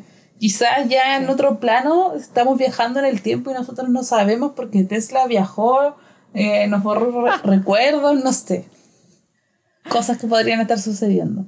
Creo que es necesario homenajear a Tesla ya que estamos hablando, si la gente no sabe, que todos asumimos muchas cosas, que Tesla es importante, por algo es una, una de las compañías más rentables del mundo en este momento, lleva literal su nombre, Eh, pero creo que no hay que olvidar y ser fiel a, lo- a- a la historia y decir lo que hizo Tesla, o sea, nunca olvidar que muchas de las invenciones de cosas están atribuidas a otras personas porque Tesla tenía las ideas y otras personas lo patentaban. Entonces, muchas veces, eh, cuando tú buscas quién creó tal cosa, quién lanzó la primera cosa, no te sale Tesla, pero Tesla fue el que ideó las bases Y, y- e incluso haciendo prototipos de cosas que hoy en día nos acompañan en el día a día, como por ejemplo la radio, las ampolletas, Las los ampolletas. rayos X, la corriente alterna, que es lo que permite Mm. en el fondo que, que- que todo el mundo exista, el mundo lo, lo conocemos hoy, las telecomunicaciones inalámbricas, estamos hablando de que Tesla nació hace de verdad, tú misma lo dijiste, 165 años, o sea, más o menos, hace 150 años, ya había una persona que estaba generando prototipos de telecomunicación inalámbrica, que es gracias a lo que prácticamente nosotros ahora estamos grabando el podcast y gracias a lo que usted en este momento está escuchándolo. Entonces, es demasiado bacán. El motor eléctrico y las mismas lámparas de neón. Entonces, y de ahí muchas más. Lo que pasa es que esas son como las más grandes que, que- que son claves en el desarrollo como de la humanidad moderna. Entonces, insisto, Tesla es mi pastor, nada me ha de faltar. Y cuántas cosas más quizás también, porque al final, entre que tuvo que destruir donde trabajaba, siempre era súper hermético. eh, no sé, la otra vez de hecho había un reportaje, no sé si era en History o National Geographic, que entrevistaban como al, no sé cómo se dice, bisnieto, bis bisnieto, tataranieto, algo así. Daba cuenta de eso, pues una personalidad igual, bueno, es como casi clásico de persona genia, que es como muy reservada, muy hermética y siempre muy locos en su época. Qué Sí. Brutal. Aparte, el mismo 10 de julio tengo, mira, yo no sé por qué, qué me está pasando este último año, ando uh, dando datos de fútbol, pero el 10 de julio del 2021 finalizó la Copa América y Argentina derrotó a Brasil en el Maracaná, 1 a 0. Lo más importante de ese hito es que Messi por fin ganó algo con la selección. Si no me equivoco, eran 26 o 27 años de que Messi, de que la selección no ganaba 28. nada. 28 años, gracias. No, andaba por ahí, pero no me acordaba qué tanto. Sí. 28 años de que la selección no había ganado absolutamente nada y se quedaba siempre en las finales. Entonces tienen siempre el fantasma de llegar a la final y no ganarla. Sí. Incluidos nosotros que fuimos los verdugos dos veces. Y Brasil con mayor razón. Entonces, como que lo importante de ese hito es que te guste o no Messi, si hay fanático o no del fútbol, Messi es el mejor jugador del mundo y que, la- y vida se le hubiera dado tan ingrata con su selección, igual era penca por lo bajo para él y, para todos sus seguidores. Así que esta es como la primera vez que Messi gana algo con su selección y yo creo que es lo único que le hizo ganar el balón de oro este año. Porque por todos lados lo tenía que ganar Robert Lewandowski. Para los futboleros, el balón de oro este año debió haberlo ganado Robert Lewandowski por números. Pero pesó la por fin Copa América de, de Argentina con. Perdón, de Messi con Argentina. Sí, Así que es pequeño tributo a Messi en el podcast de hoy. sí. Y yo quiero agregar este, a ese tributo a Messi una parte humana que recogieron los medios y los memes también que decían así como quédate con Messi porque ganó la Copa América y, él, y era como la, a la persona que llamó fue a su esposa. Y habían como imágenes muy bonitas y creo que ellos, no sé, me puse ahí como a decir como, "Mm, ¿qué sucede acá? Y es como una pareja de hace muchos años, por lo que entendí. Y fue bien bonito, así como un momento de triunfo, quizás como tú bien decías, tan esperado. Y que él llamó a la persona que ama, así como, a pesar de estar con todos sus compañeros de juego, la gente, los medios, como, no, por el triunfo, hablarlo con quien tú amas. Así que, bello momento. En la historia del fútbol. Sí, la, la pareja a la que te refieres se llama Antonella Rocuso. Eh, tiene 31 años. Para, la, para los esotéricos como la Pali, es Pisces. Es- Wikipedia, Wikipedia auspicia. Sí. Sí. y están juntos con Messi desde los 20 años. Wow, Así que llevan más de 10 años juntos. qué bacán. No, y su relación es muy linda. Yo debo decir que sigo a, la, sigo a Messi y Antonella en Instagram y, y él todo el rato sube fotos de ella, así como, pero mírenla, pero miren qué linda es. Y No. son como súper piola y tienen tanta plata, pero como que no lo parece. No sé, me caen bien. Como que Messi tú podrías pensar que un jugador que lo tiene todo, que eh, ser- podría ser perfectamente ese perfil. Pues. Miren, todo, miren el auto que voy a elegir hoy día. Como varios jugadores que conocemos, que no son Claro. tan lejanos. Eh, pero no, al contrario. No lo parece. Más centrado, pues igual tiene vida de familia centrada. Sí, eso debe ser. La Anto Sí. yo creo que lo... Ah, ella lo tiene ahí sentado. Ah, sí. Yo tengo una cosita nomás, Julio, que creo que es importante porque nos vamos a sentir viejas. Chan. En julio de este año se cumplieron 20 años del lanzamiento de Origin of Symmetry, el álbum de Muse. 20, 20 años. años. 20 Ay. años del, de los mejores álbumes en mi opinión, porque tiene Playing Baby, tiene Newborn Bliss, Feeling Good. No, Hyper sí, Music. en todo caso. Tantos, muy, tantos, muy buenos temas. Sí, así que mm, 20 años ya para que nos vayamos sintiendo así como bien viejas. Eso quería decir. Logrado. Logrado. Logrado. y tengo peores para después. Ya, Ay, ay. Vamos entonces a agosto.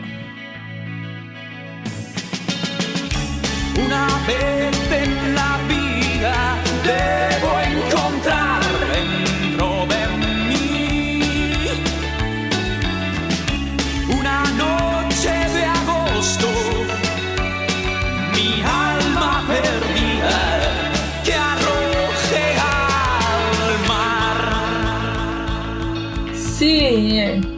Mes de los gatos.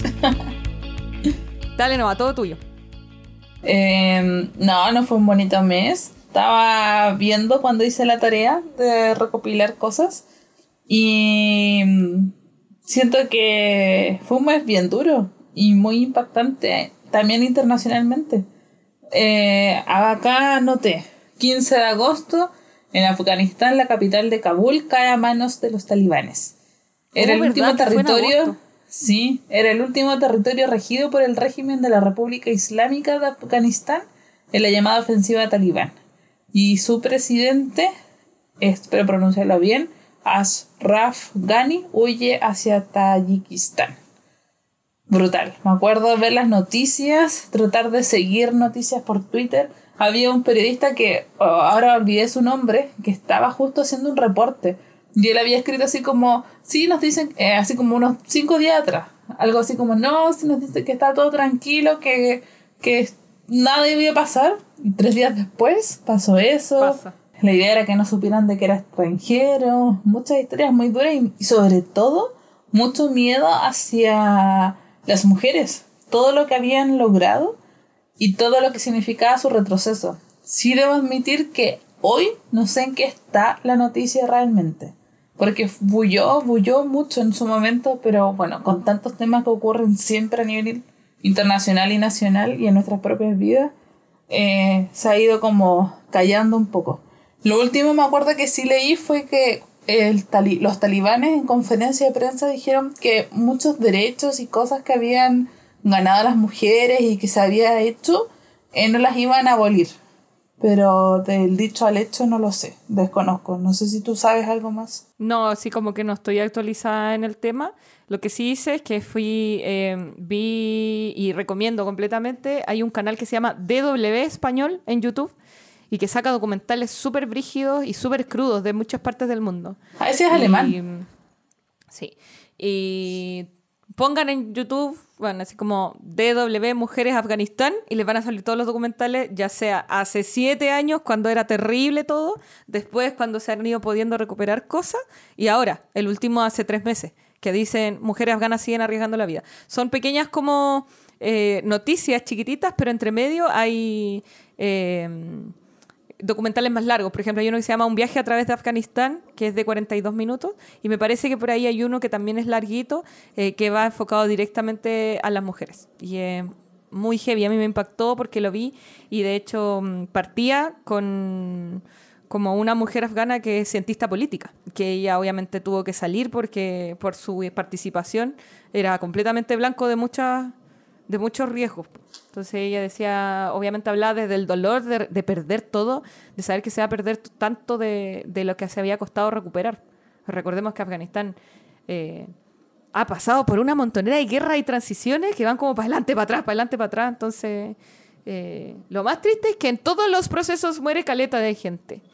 Entonces, eh, es súper crudo. Súper crudo de la realidad. Te hace plantearte que en realidad aquí estáis súper tranquilo, de que podéis salir, expresarte, votar, que, ha que es algo que hemos hecho mucho este año, y que en otros países ni siquiera puedes, porque eres mujer.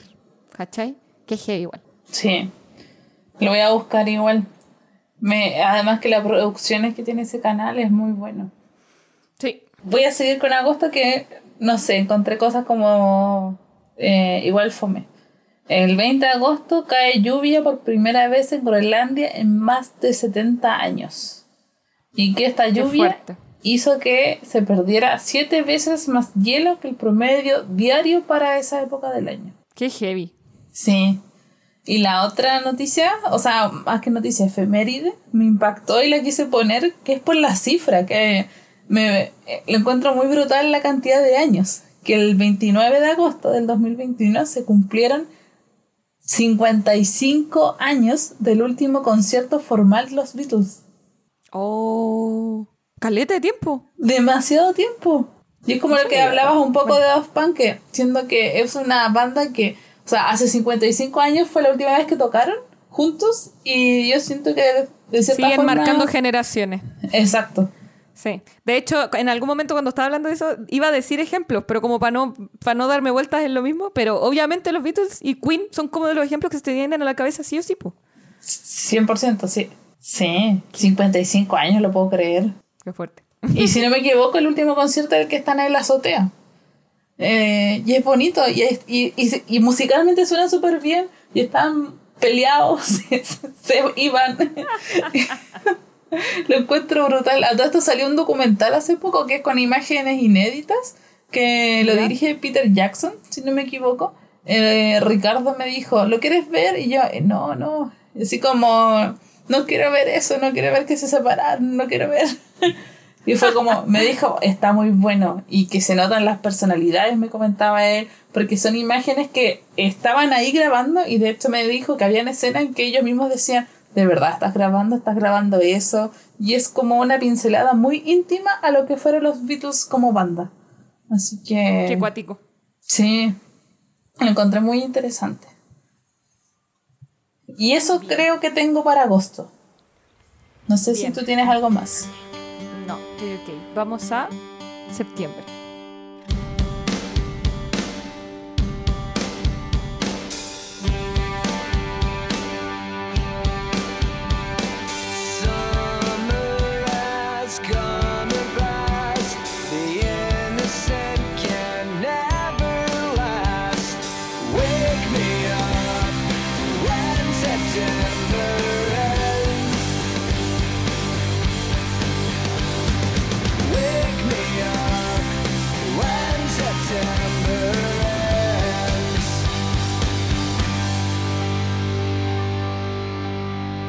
Tengo dos cosas así como clave en las que me quería detener. Primero, vuelvo con mi ñoñería, vuelvo con eh, ciencia espacial. y es porque es algo que fue importante, pero no fue tan noticia y que tal vez podría ser demasiado importante para los años que vienen.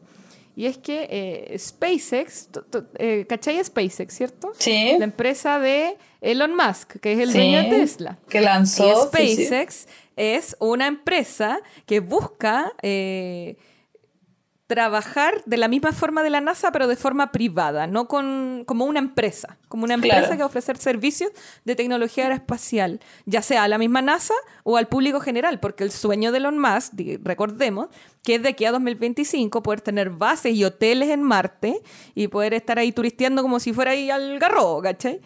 Recordemos eso, por favor, Sí. para tener en cuenta la magnitud de... Esto, esto lo dijo Elon Musk hace no mucho, entonces la gente decía, pero ¿cómo en siete años vaya a tener, eh, de aquí a 2025, porque lo dijo, no sé, 2017, 2018, ¿cómo de aquí a 2025 ya vaya a tener hoteles construidos en Marte si ni siquiera eh, hoy en día es viable como llegar allá? eh, como para las personas turistas. Entonces uno de los primeros pasos que se dio, que son claves para todo este sueño que tiene él, es lo que pasó en septiembre de este año. Y es que el Inspiration 4, que es uno de sus tantos proyectos, se transformó en el primer vuelo espacial 100% civil, donde llevaron a personas comunes y corrientes, que obviamente pagaron plata, porque de eso se trata SpaceX, que pagaron mucha plata, eh, en un vuelo espacial de prueba donde literalmente fueron a dar una vuelta, así como ir al Cerro San Cristóbal, fueron a dar una vuelta a la Estación Espacial Internacional y volver. Ese fue su paseo, ¿cachai? Ir, darse una vuelta y volver. Y volver, ¿cachai? Ese como eh, el concepto de, de- de usar cohetes como si fueran aviones le, da, le, le adquiere una importancia heavy a esta cuestión. Y la clave por la cual lo están logrando es que han logrado reducir costos que implicaba lanzar cohetes que hasta antes de que existiera SpaceX solo hacía la NASA y las, y las, agencias, y las agencias espaciales de los países, como la rusa, la china, eh, perdiendo mucha plata. Porque para poder sacar de órbita, para poder sacar de la atmósfera a un cohete, tenía que tener un tanque gigante, el, cohete mismo, que después caía a la Tierra o se desintegraba en el aire y lo perdía ahí.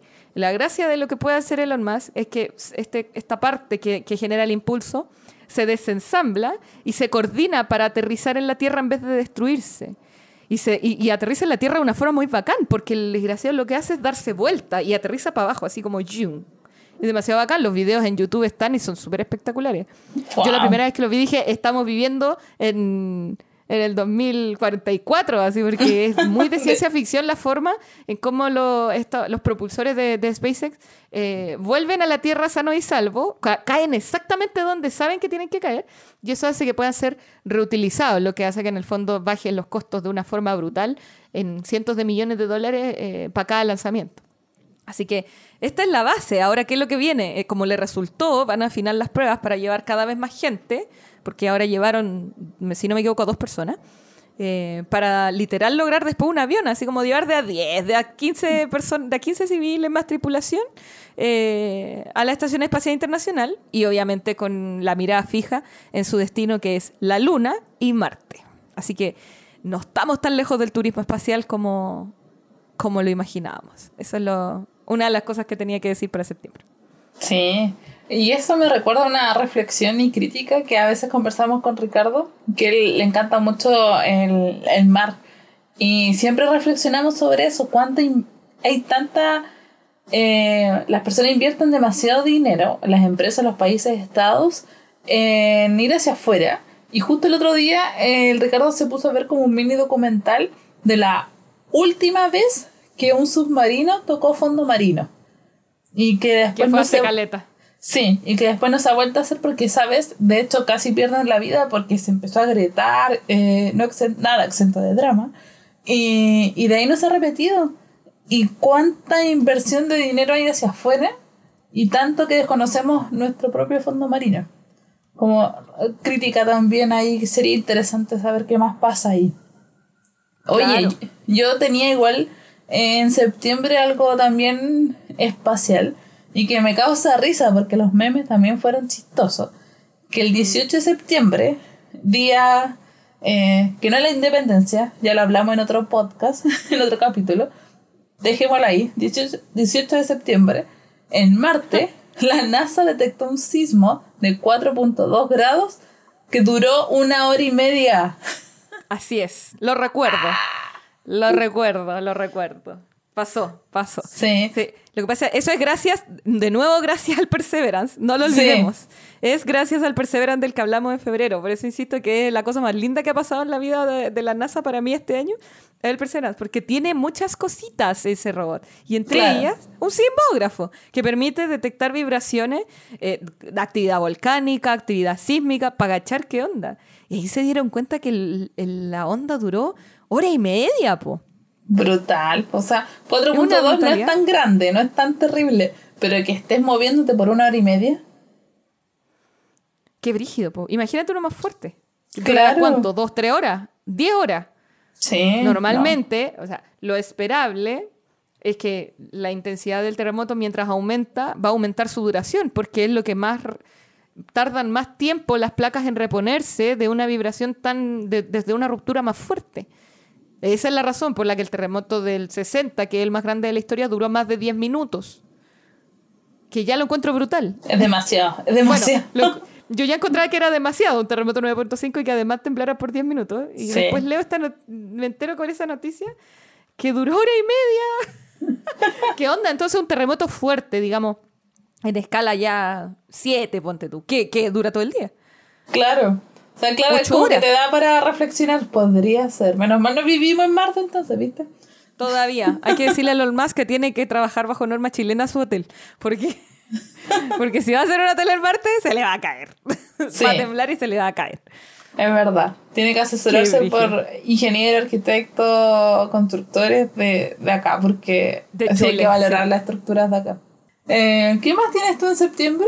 Eh, algo muy importante y también triste, a mi opinión. El 2 de septiembre de este año se cumplieron 10 años de la muerte de Felipito. Oh. Había que decirlo. De la ¿Cuántos de años? Felipito. 10. Fue el 2 de septiembre de 2011. Wow. Ese, ese accidente que yo creo que no, no vale mucho la pena recordar los sucesos porque yo, yo creo que todos nos acordamos. A mí me marcó ya. Me, me marcó porque mi, mi abuelita y mi mamá estaban súper tristes, como que me... Sí. Me acuerdo de yo haber estado triste y afectada, siendo que no era tan fanática de la tele.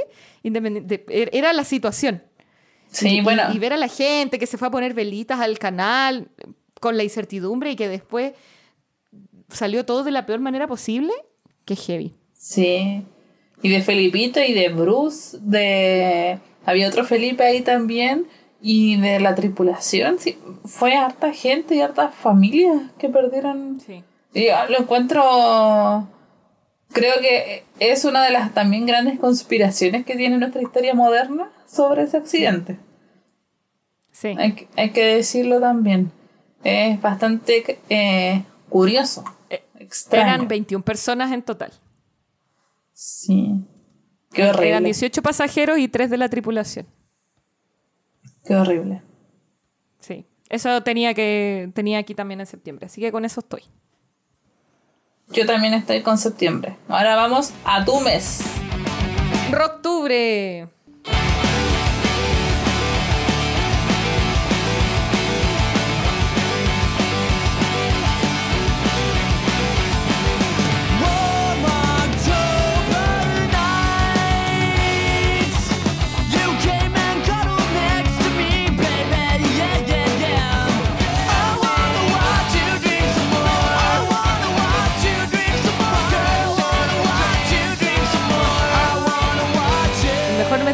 Por supuesto. Obvio. Aparte de ser mi cumpleaños. Sí, no tengo mucho para comentar acá, la verdad, porque yo como que me perdí en octubre, viví solo de mi cumpleaños. Eh, me tomé vacaciones en el trabajo para vivir mi cumpleaños, así que en realidad no estuve como tan atenta a la contingencia. Pero, y me voy a poner ñoña en otro sentido, y es que el 28 de octubre se lanzó un videojuego que tal vez eh, la gente no ha probado, pero sí va a remover la fibra eh, retro de cada uno de, la mayoría de nosotros. Y es que se lanzó Age of Empires 4. Recordemos que el Age of Empires 2, que es el que más jugamos nosotros, se había lanzado hace caleta de tiempo. Y el Age of Empires 3, que es el cronológicamente anterior de este año, se había lanzado en 2009. O sea, tuvimos que esperar 12 años para la entrega siguiente cronológicamente. Eh, sin olvidar también que entre todos estos últimos años la compañía había, se había preocupado de lanzar el Age of Empires 1, el 2 y el 3 en sus versiones HD remasterizadas. Pero como Claro. que no vale, porque al final es el mismo juego, pero en HD. Entonces, no había tanto cambio. Lo que se venía ahora era un proyecto más largo que tenía como eh, un enfoque completamente distinto. Se ve bonito el juego. Al principio lo critiqué un poco por los trailers, pero creo que ahora me convence. Quiero puro probarlo porque no, no lo he hecho. Y, y- y tiene como hartas cosas interesantes. Eh, respecto a lo que jugamos Age of Empires 2, vamos a notar muchos cambios. Porque, pues claro, pues hace décadas ya que no Sí, jugamos po. uno distinto. Eh, se ve bonito y se ve, se ve distinto. Tiene como hartas cosas diferentes. Así que honor ahí al hecho de Empires 4 para todos los que nos gustaban esos jueguitos de hacer civilizaciones y de ir a matar al, al pueblito de al lado. Aegis, Aegis, Aegis. Bueno, a la Pali le gustaba jugar con clave. Lo recuerdo. Y era, y era complicado porque uno cuando te acostumbras a jugar sin clave, calculáis los tiempos. En cambio, Claro. con Aegis, puf, estaba todo hecho al tiro. Clavaban un clavo y ¡paf! Castillo. Sí. Que en cuarentena, el año pasado en cuarentena jugamos harto con Cota, Ricardo y Osvaldo online. Ellos, of Online. Sí. El 2. El 2. Sí. Es que es muy bueno. Oye, yo el mismo día, el 28 de octubre, quise poner esto porque siento que fue como una noticia que pasó piola, pero a la vez siento que quizás aún no hemos visto la envergadura que pueda tener que Facebook, que es propietaria de Facebook, WhatsApp, Instagram, cambió su nombre a Meta. Por favor, hablemos de eso porque siempre quise... Yo le habría dedicado un capítulo solo a eso. Pero ¿O ya que no, hacerlo? ¿Podemos, podemos hacerlo? hacerlo en profundidad. Sí, hagámoslo. Ya, hagamos un capítulo en profundidad de eso porque da miedo. Realmente esto de meta a mí me impacta. Y, y lo, lo que más me impacta es que el mercado le está invirtiendo mucha plata. O sea, le tienen fe al, la propuesta que tiene Meta y que Claro. es muy heavy, es muy, muy heavy. Ya, yo creo que de los próximos capítulos tenemos que hablar de, de- eh, ponernos a hablar de Meta, de, de todos estos mundos virtuales. Eh, recomiendo desde antes que la gente que nos escucha, si puede, vea Ready Player One, una película que está relacionada sin saberlo, porque se lanzó antes de la existencia de Meta Sí. y, y que te va a dejar dándole unas vueltas eh, a lo que es la convivencia de la realidad real versus la realidad virtual. Así que Sí. Se viene heavy, interesante. heavy, heavy, Sí. heavy lo de meta. eh, y y le tengo miedo a Zuckerberg. Creo que es un cyborg en mi mente. Sí, para mí también. Gesticula raro. Gesticula raro, entonces como que me genera efecto del valle inquietante. Que Sí. también tenemos, vamos a hablar en el, en el capítulo de meta. Exacto. Bueno, con esto queda bien claro, eh, amigos, amigas, que sigue Ana Coluto del Mal el 2022. Sí, ya nos estamos casando ya. Sí. en la siguiente temporada. Entonces, Así es. ¿nada más para octubre? Eh, sí, yo quiero agregar como efeméride que se cumplió el 7 de octubre 25 años de Oye Arnold, Hey Arnold. Ah, Amor platónico por siempre. De hecho, esta semana me sí, la compré Pali un pin. Helga, lo recuerdo. recuerdo que Pali era Helga. Sí, me compré un pin de Arnold y con la forma del corazón que tenía Helga, fue lo máximo. Pali eres muy Helga en su momento. Eres Yo muy, muy sí, Helga. creo que sí. Siempre Helga, nunca Ingelga. Exacto. Así es. Así sería octubre. Muy bien. Sí. Y lo máximo que pasamos tu cumpleaños. Ah, Quería mencionar eso. sí. Ah, bueno. Sí, hablemos de eso también. No, no, no hablemos de eso. Solo mencionar que pasamos el cumpleaños juntas. Sí, pasamos el cumpleaños. Me fui para allá. Sí. Se pasó Eso. Maravilloso. Noviembre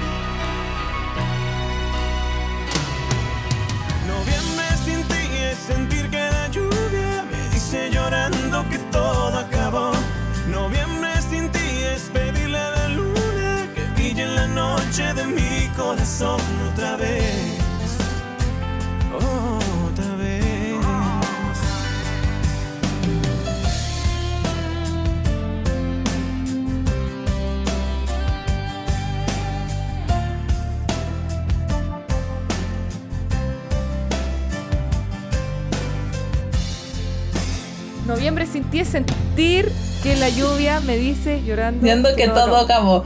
Y para mí, no salió este año esa canción, pero para mí fue un descubrimiento de este noviembre.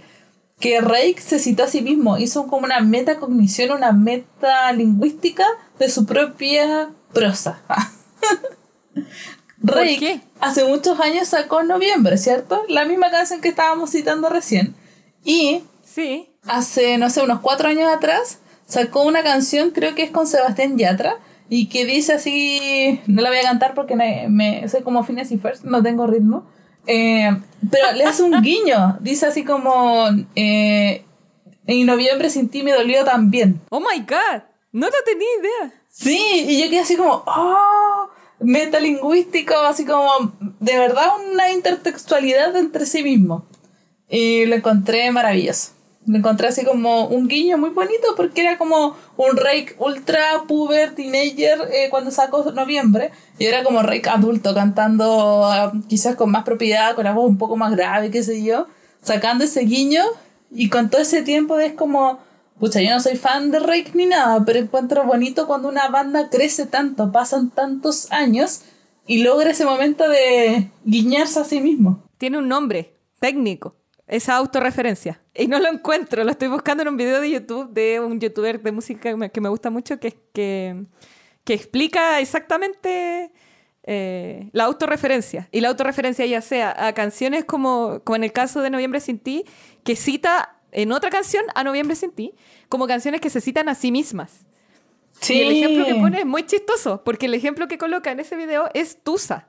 Porque Tusa en el coro dice, si le ponen la canción le da la depresión.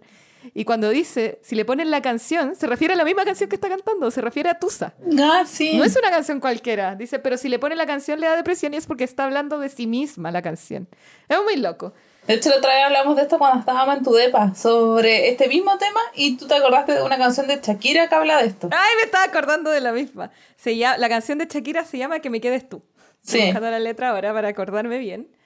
Letra. Dice, eh, bueno, entre otras cosas, dice como que se arruinen los canales de noticias, que, que se vuelvan anticuadas la sonrisa y que pasen muchas cosas, pero que me quedes tú y que me quede tu abrazo. Eso es como eh, lo que dice. Pero básicamente, entre muchas cosas, se cita a sí misma porque dice eh, que se escriba hoy una última canción, como que esa sea la última canción que, que se escriba, ¿cachai? Me gusta, Sí. me gusta la, auto, la autorreferencia. Y voy a hablar de otra autorreferencia más corneta que tusa todavía, porque para que veamos que la música muy popular eh, tiene, su, tiene sus matices. Voy a hablar de una canción de Wisin y Yandel que se llama Como Antes. Y Wisin y Yandel en Como Antes hacen una referencia máxima a todas sus canciones. ¿De verdad? A, todos sus hits. Wisin y Yandel. Te, te voy a mandar a escuchar Como Antes. Ya. Esa va a ser tu tarea. Tu tarea. Eh, el coro dice Mírala bien, que es una canción de ellos. Dice. Bien pegado, porque pegado es otra canción de ellos. dice, ahora que es para la pared, y que es porque la pared es otra canción. Dice, ponle dembow, pam, pam, pam. O sea, ¡Oh! una. Y al final dice, ahora es. O sea, hace una, dos, tres, cuatro, cinco. Son seis canciones en una estrofa. Wow. Seis canciones de ellos mismos.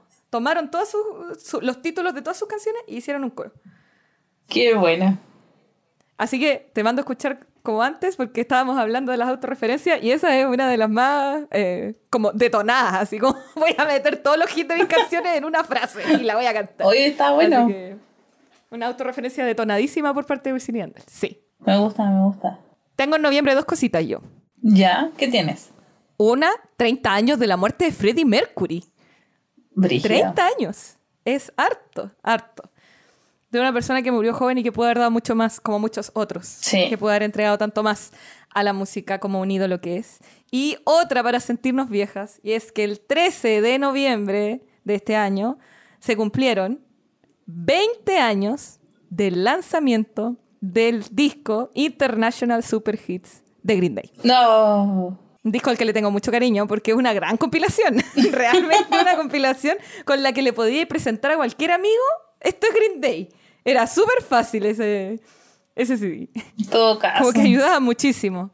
Muchísimo, muchísimo. Así que sí, gran CD ahí que marcó justo como ya para meterse a, a lo que iba a ser después, próximamente en unos añitos más, American Idiot, que fue como un quiebre en lo que venía haciendo Green Day.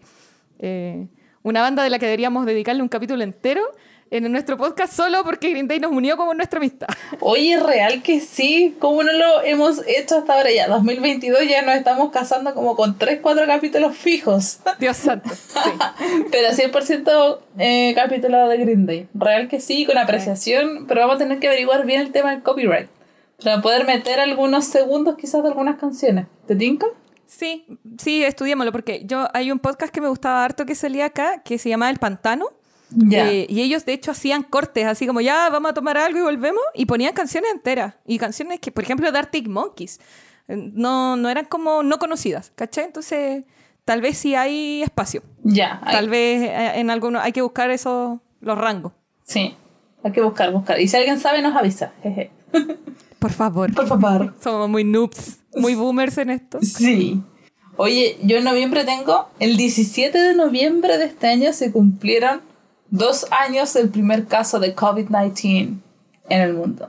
¿El cuándo? ¿El 17 de noviembre? Sí, el primer, eh, fue el primer caso reportado en China. Uy, no sabía que había sido tan antes. Sí. Yo sabía que esa persona se murió como el 31 de diciembre del 2019. Algo así. Se murió Mm. como justo para el año nuevo. Pero no sabía que había sido tan antes reportada. Qué heavy. Sí, muy antes reportado. Guau. Como al principio fue oculto, fue censurado por la prensa, por el gobierno chino. Eh, Sí, po. Eh, bueno, esto me hizo recordar un poco a Chernobyl. Quizás cuántas cosas podrían cambiar, pero bueno. Yo siempre digo, estamos viendo la historia eh, como estar pegada a la cabeza de la pared. La tenemos tan encima que tienen que pasar unos 50, 100 años para poder ver lo que estamos viviendo hoy en perspectiva y comprender eh, las situaciones a nivel global. Y todo lo que va a cambiar, po. Hay muchas cosas que. hábitos, eh, Por ejemplo, la gente de, no sé, de la, de la gripe española, de la peste negra, no sabía que ahora los íbamos a recordar por X cosas. Claro. Por la importancia de la vacunación, por la importancia de lavarse las manos, por la importancia de lavar los alimentos, por la importancia de no comer en el suelo, que son prácticas que eran comunes antes de la peste negra, por ejemplo. La gente comía y se echaba a dormir la siesta en la paja, literal, en los fardos de paja, con Claro. las ratas. Y eso ya no se hizo porque obviamente te ibas a morir si lo hacías. Entonces son hábitos que cambiaron eh, y quizás cuántos hábitos de nosotros van a cambiar que no nos hemos dado cuenta. Así ya es. hay algunos que nos damos cuenta, por ejemplo, eh, antes de, de esta pandemia en el metro la gente iba, se sorbeteaba y con la misma mano agarraba el fierro nomás. Así como ahora lo encuentro así como asco máximo. Como yo que no agarraría nunca más Sí. ese soporte de ahí, como que daría equilibrio. Entonces, son hábitos que van a cambiar heavy de forma muy acuática y que todavía algunos los vemos y otros todavía no. Sí. De hecho, yo siento que para mí uno de los hábitos que más ha cambiado y que a veces me cuesta que la otra persona lo entienda para bien es el saludo. Para mí, creo que a la gente que le tengo confianza y cariño, les saludo de abrazo. Pero el saludo de beso en la mejilla se me hace algo ya tan fuera de sí, porque siempre, antes de la pandemia, siempre lo he criticado. Y también por el mismo factor, porque por ser mujeres tenemos que saludar a todos con beso en la mejilla. Entonces, no sé, por ejemplo, en el contexto laboral, saludar a gente que nunca habías visto en tu vida, que se aproxima a tu cara, que hay un contacto real y certero con otra persona extraña. O también eso de a los niños chicos, salude no sé qué, salude de beso. Es como, no, no, no. Distancia, eh, la mano. De hecho, yo me he ganado, siempre me acuerdo cuando fui a un taller de RCP la, en la universidad, me despedí del enfermero y se estaban todos despidiendo de beso en la mejilla, de mano entre los hombres, y yo le pasé la mano. Me dijo, ay, tan pesada, ¿por qué me pasáis la mano? Y yo así como, pero si, ¿Qué onda? si un saludo no tengo por qué darte un beso en la mejilla. Entonces, para mí eso ha sido como algo que, que lo he dicho, así como estoy cuidando de acostumbrarme a tener distancia con la gente que, que no conozco, pero la gente que sí yo quiero mucho y aprecio, a familias y amigos, eh, abrazos. Más que el beso en la mejilla, es como el abrazo. Yo igual te beso cuando te veo, no puedes evitarlo. Sí, na- nada que hacer, nada que hacer. No, resígnate, solo resígnate. Sí. Oye, y lo otro en noviembre que tengo es 21 de noviembre, primera vuelta a elecciones presidenciales de Chile. Oh, ya. Vamos, a- necesito hablar de eso antes de entrar a diciembre porque creo que el- el- el- ese hito fue el gran culpable de que mi diciembre fuera súper ansioso. lo pasé mal, lo pasé mal, lo pasé mal porque, porque los resultados fueron súper, eh, no sé si inesperados, pero difíciles de aceptar. Eh, sin ser fanática de ninguno de los dos candidatos, me pareció horrible lo que pasó. Eh, que cómo se le había permitido, y lo voy a decir con todas sus letras, cómo se le había permitido tanto espacio a posturas tan radicales y tan extremas y tan eh, pro retroceso en la sociedad y que le hubiera ido tan bien. Entonces dije, no puedo permitirlo. Y por eso estuve tan ansiosa. Eh, una ansiedad que recién se me pasó este lunes. Este lunes recién pude despertar y decir, ya, ya no hay ansiedad en mi cuerpo. Creo que estoy durmiendo, voy a dormir mejor. Fue heavy, fue horrible. Demasiado. De hecho, yo me acuerdo que había estado hace rato que no comía chocolate y era como, necesito chocolate. Necesito... Era ansiedad real. Y... No, no voy a seguir hablando porque el otro ya es de diciembre, pero sí de- concuerdo 100% contigo. Muy extraño. Pero para pasar a diciembre, no sé si tienes algo más de noviembre. No, estoy lista para diciembre. Ya, súper. Vamos Entonces- a diciembre.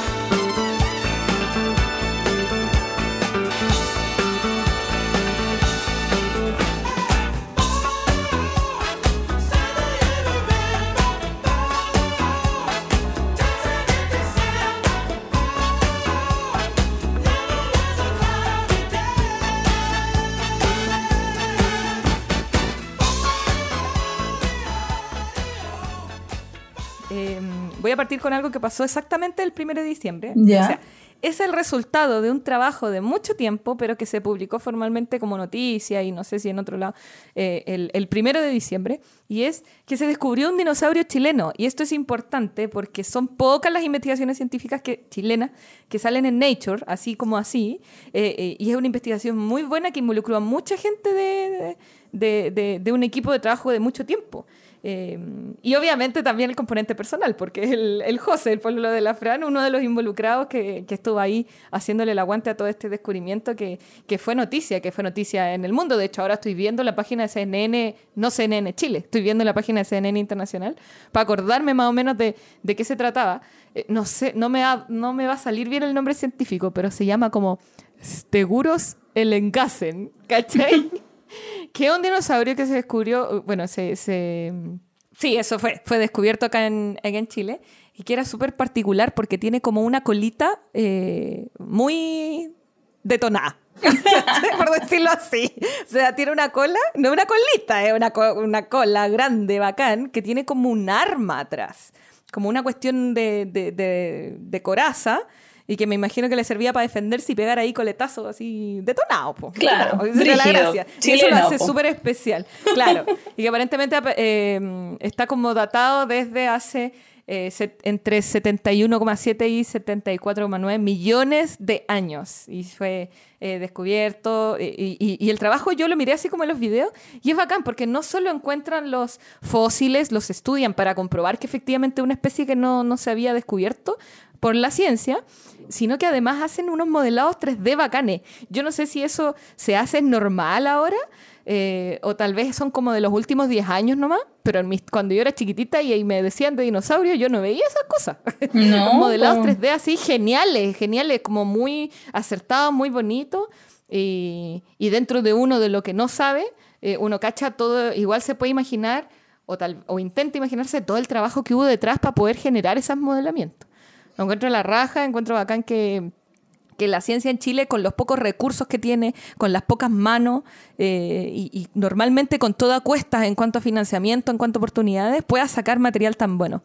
Imagínate lo bacanes que seríamos, porque tenemos el medio territorio para explorar además. En todo sentido, paleo- eh, paleontología, geología, eh, vulcanología, astronomía. De todo. eh, fauna, ¿cachai? Medicina, porque tenemos poblaciones etarias bien distintas y la misma genética entre el sur y el norte son diferentes. Eh, imagínate cómo la, la potencia científica que podemos ser si tuviéramos el financiamiento que corresponde. De un mínimo, por último, el financiamiento que corresponde y el apoyo, que es lo que se hace en todos los países que son potencias científicas. Si eso no se hace por empresas, se hace por apoyo eh, gubernamental. Así que, bueno, eso quería mencionar porque lo encontré muy choris.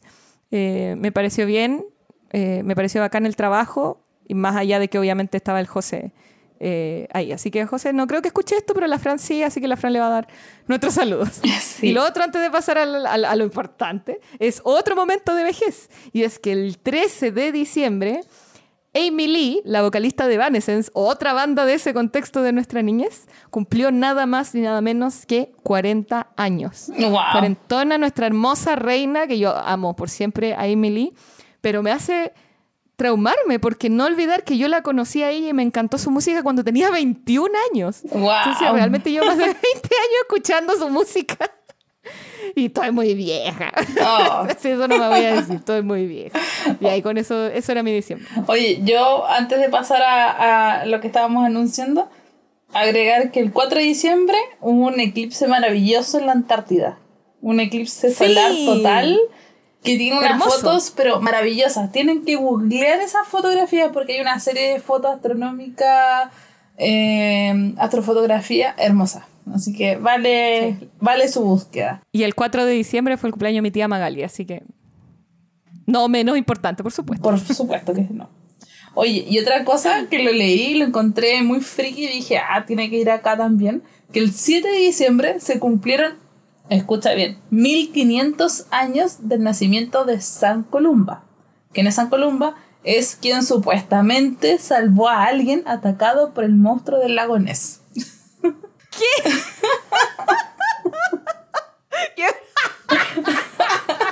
Yo creo que ese es por lejos el, por lejos el dato más random de todo este programa. Era un dato que había que... nunca sabe. No, y caché que salvó a alguien, ni siquiera fue como casi muere a manos del monstruo del lago Ness. Es que salvó a alguien. Claro. No sabemos a quién. Pero lo salvó. No importa. oh, qué notable. Sí. Maravilloso. Y ahí ya estoy al 19 de diciembre. Voy a hacer una, voy a hacer una pequeña referencia. Es que eh, el monstruo del lago Ness en muchas películas, videojuegos y todo, pero mi monstruo del lago Ness favorito por lejos es al que te tienes que enfrentar en Resident Evil 4. Resident Evil 4 es uno de mis juegos favoritos de Resident Evil y pucha que lo pasé mal con ese monstruito del lago Ness al que solo le podía ganar pegándole a unos como lanzazos en un lugar, en un momento muy específico, porque si no le pegáis, te, te rompe el bote y te mata. Entonces No. estuve harto rato ahí, me acuerdo, uno con la play que cuesta apuntar, uno es como lento para apuntar con el control. Eh, pues, pues me mató muchas veces. Así que eh, esa era la referencia que quería hacer al monstruo del lago Ness, ya que estáis hablando algo de, tan Sí. ex- de algo tan extraño. Era necesario. Ya. Y lo más importante de este mes y de este año, por supuesto, fue el 19 de diciembre. Sí, 100%. El dato duro sería, vas tú y yo, cachipún. Dale. Tú dale, tú eres la periodista, yo Ah. confío en ti. Ah. Con voz de periodista, a ver si me sale. En Chile se realizó la segunda vuelta de las elecciones generales, donde el candidato Gabriel Boric se convertirá en el próximo presidente de Chile, siendo el presidente más joven de la historia de Chile con 35 años de edad. Ya, ahora, mira, ahora lo mismo, pero como con esa voz, cuando hablan de documentales en el Chilevisión. Como de 31 minutos. Sí, sí, sí, por favor. Ya, dale, dale, dale. En Chile se realizó la segunda vuelta de las elecciones generales, donde el candidato Gabriel Boric se convertirá en el próximo presidente de Chile, siendo el presidente más joven de la historia de Chile con 35 años de edad. Ay, ay, Hermoso, hermoso, Maravilloso. maravilloso. Yo lo que más destaco al 100% de estas elecciones, que yo lo dije en su momento, en esos momentos de incertidumbre, duda, temor y desesperanza, que lo que yo más pedía era de que quien ganara fuese por el buen funcionamiento de la democracia que nos rige como país. Que fuese la mayor participación posible para que ganara quien ganara, uno dijese, fue la democracia. Claro. Es la Que participación. no nos pudiéramos quejar. Exacto. Y así fue, po. Y así fue. Las elecciones con mayor participación eh, desde que el voto es, es voluntario y la mayor cantidad de votos. Exacto, y el presidente más votado por número de votos Eso, de la eso, historia me- de Chile. eso era lo que quería decir. Eso era lo que quería decir en realidad, perdón. No sé hablar, no soy periodista, sorry.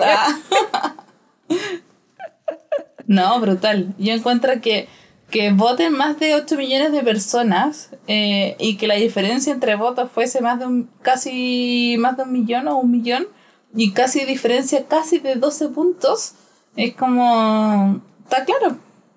Nada que hacer. ¿De 12 puntos fue? Casi 12 puntos. Son 11 puntos. Ah, ¿verdad? Porque casi llega el... Casi, casi 56% Sí. versus 44. ¡Ay, caleta! Harto, harto. Se dio, se dio lo que por lo menos nosotras esperábamos. Así que espero que ahora, independientemente de lo que venga, se, se respeten los mecanismos. Se respeten los mecanismos, que no se pongan en duda por no saber perder, como mucha gente y como ha pasado en otros países. Vimos el mecanismo de Trump de, de ya prepararse desde antes para gritar fraude si perdía. Y si, y si ganaba, así hay que quedar calladito. Eh, probablemente la estrategia de varios, eh, de varios conglomerados políticos en el mundo es la misma, porque ya les resultó a ellos. Claro. Entonces, creo que hay que ganar por las buenas. Hay que ganar con propuestas, con la campaña, como la hagáis tú, como creáis que vaya a llegar mejor a la gente. Pero no, no saber perder. No saber perder, alegar fraude, eh, no saber perder, querer boicotear, eh, no saber perder que la, no querer que la gente que sabes que va a votar por el otro candidato no vote. Me alegra que contra todo eso eh, igual eh, se dio los resultados por lo menos que yo, que yo esperaba. Sí, siento que eso es lo más bueno y creo que es oportunidad de, de eso, de trabajar en conjunto. Eh, ah, es como que si nosotros hubiésemos ganado. Ya, bueno, no eres gobierno. Pa- Paula, no eres gobierno. Paula, no saliste electa de nada. ¿Qué te pasa? No somos gobierno en realidad. No eres gobierno, Paula. Sigues siendo una... Bueno, pero más allá de irme en la profunda, sí quiero destacar que creo que pasaron cosas que yo no había visto antes y que sí vi tal vez esbozos en la primaria de Apro Dignidad eh, y después ahora. Y que la, la avalancha de, eh, primero, memes que no me había visto eh, como nivel de hacer páginas de memes temáticos con, con- con un fin político.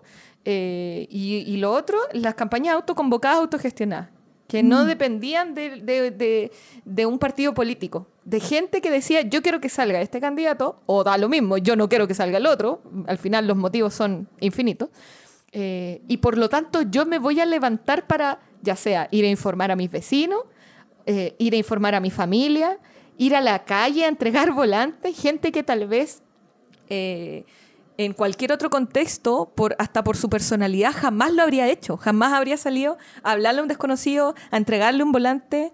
Eh, Victoria Espinosa, estoy muy orgullosa de ti. Como, me sé que si me escucha esto la voy a citar porque eh, es el mejor ejemplo de lo que yo estaba diciendo. Personas que son súper introvertidas, que incluso el deber cívico, por último, les ganó a, a su propia personalidad y a sus propios límites que se ponían como en la sociedad. Lo encuentro muy choro. Eh, es algo que no había visto antes porque lo que yo había vivido antes era puras elecciones que la gente no estaba ni ahí.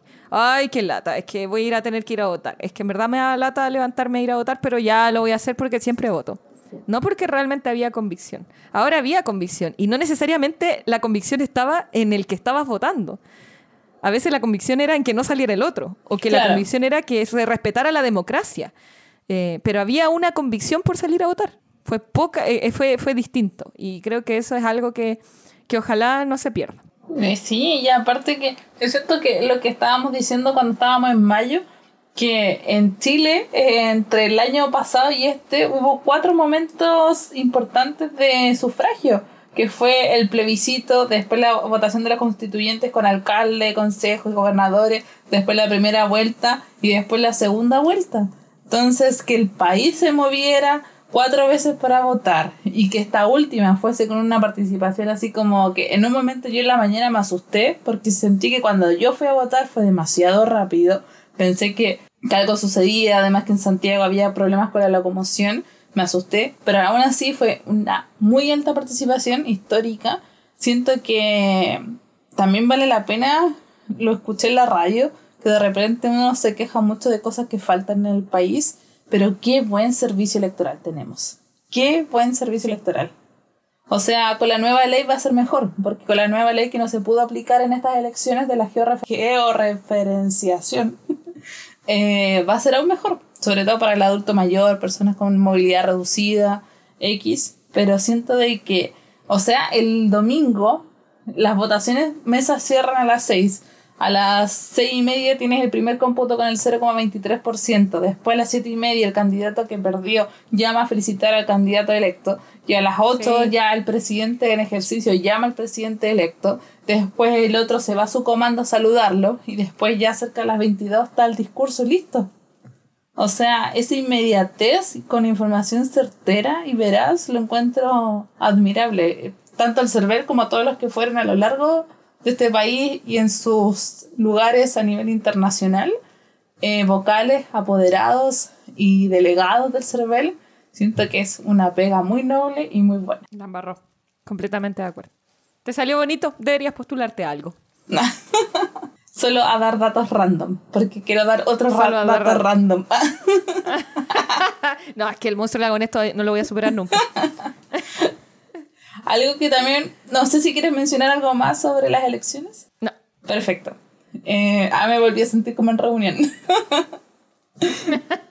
Oye, otro dato random que es hace muy poco y que fue el 21 de diciembre, coincidente con el cumpleaños del catalán, Seba, eh, fue el último día con sincronía numérica del día 21 del Sí. año 21 del siglo XXI.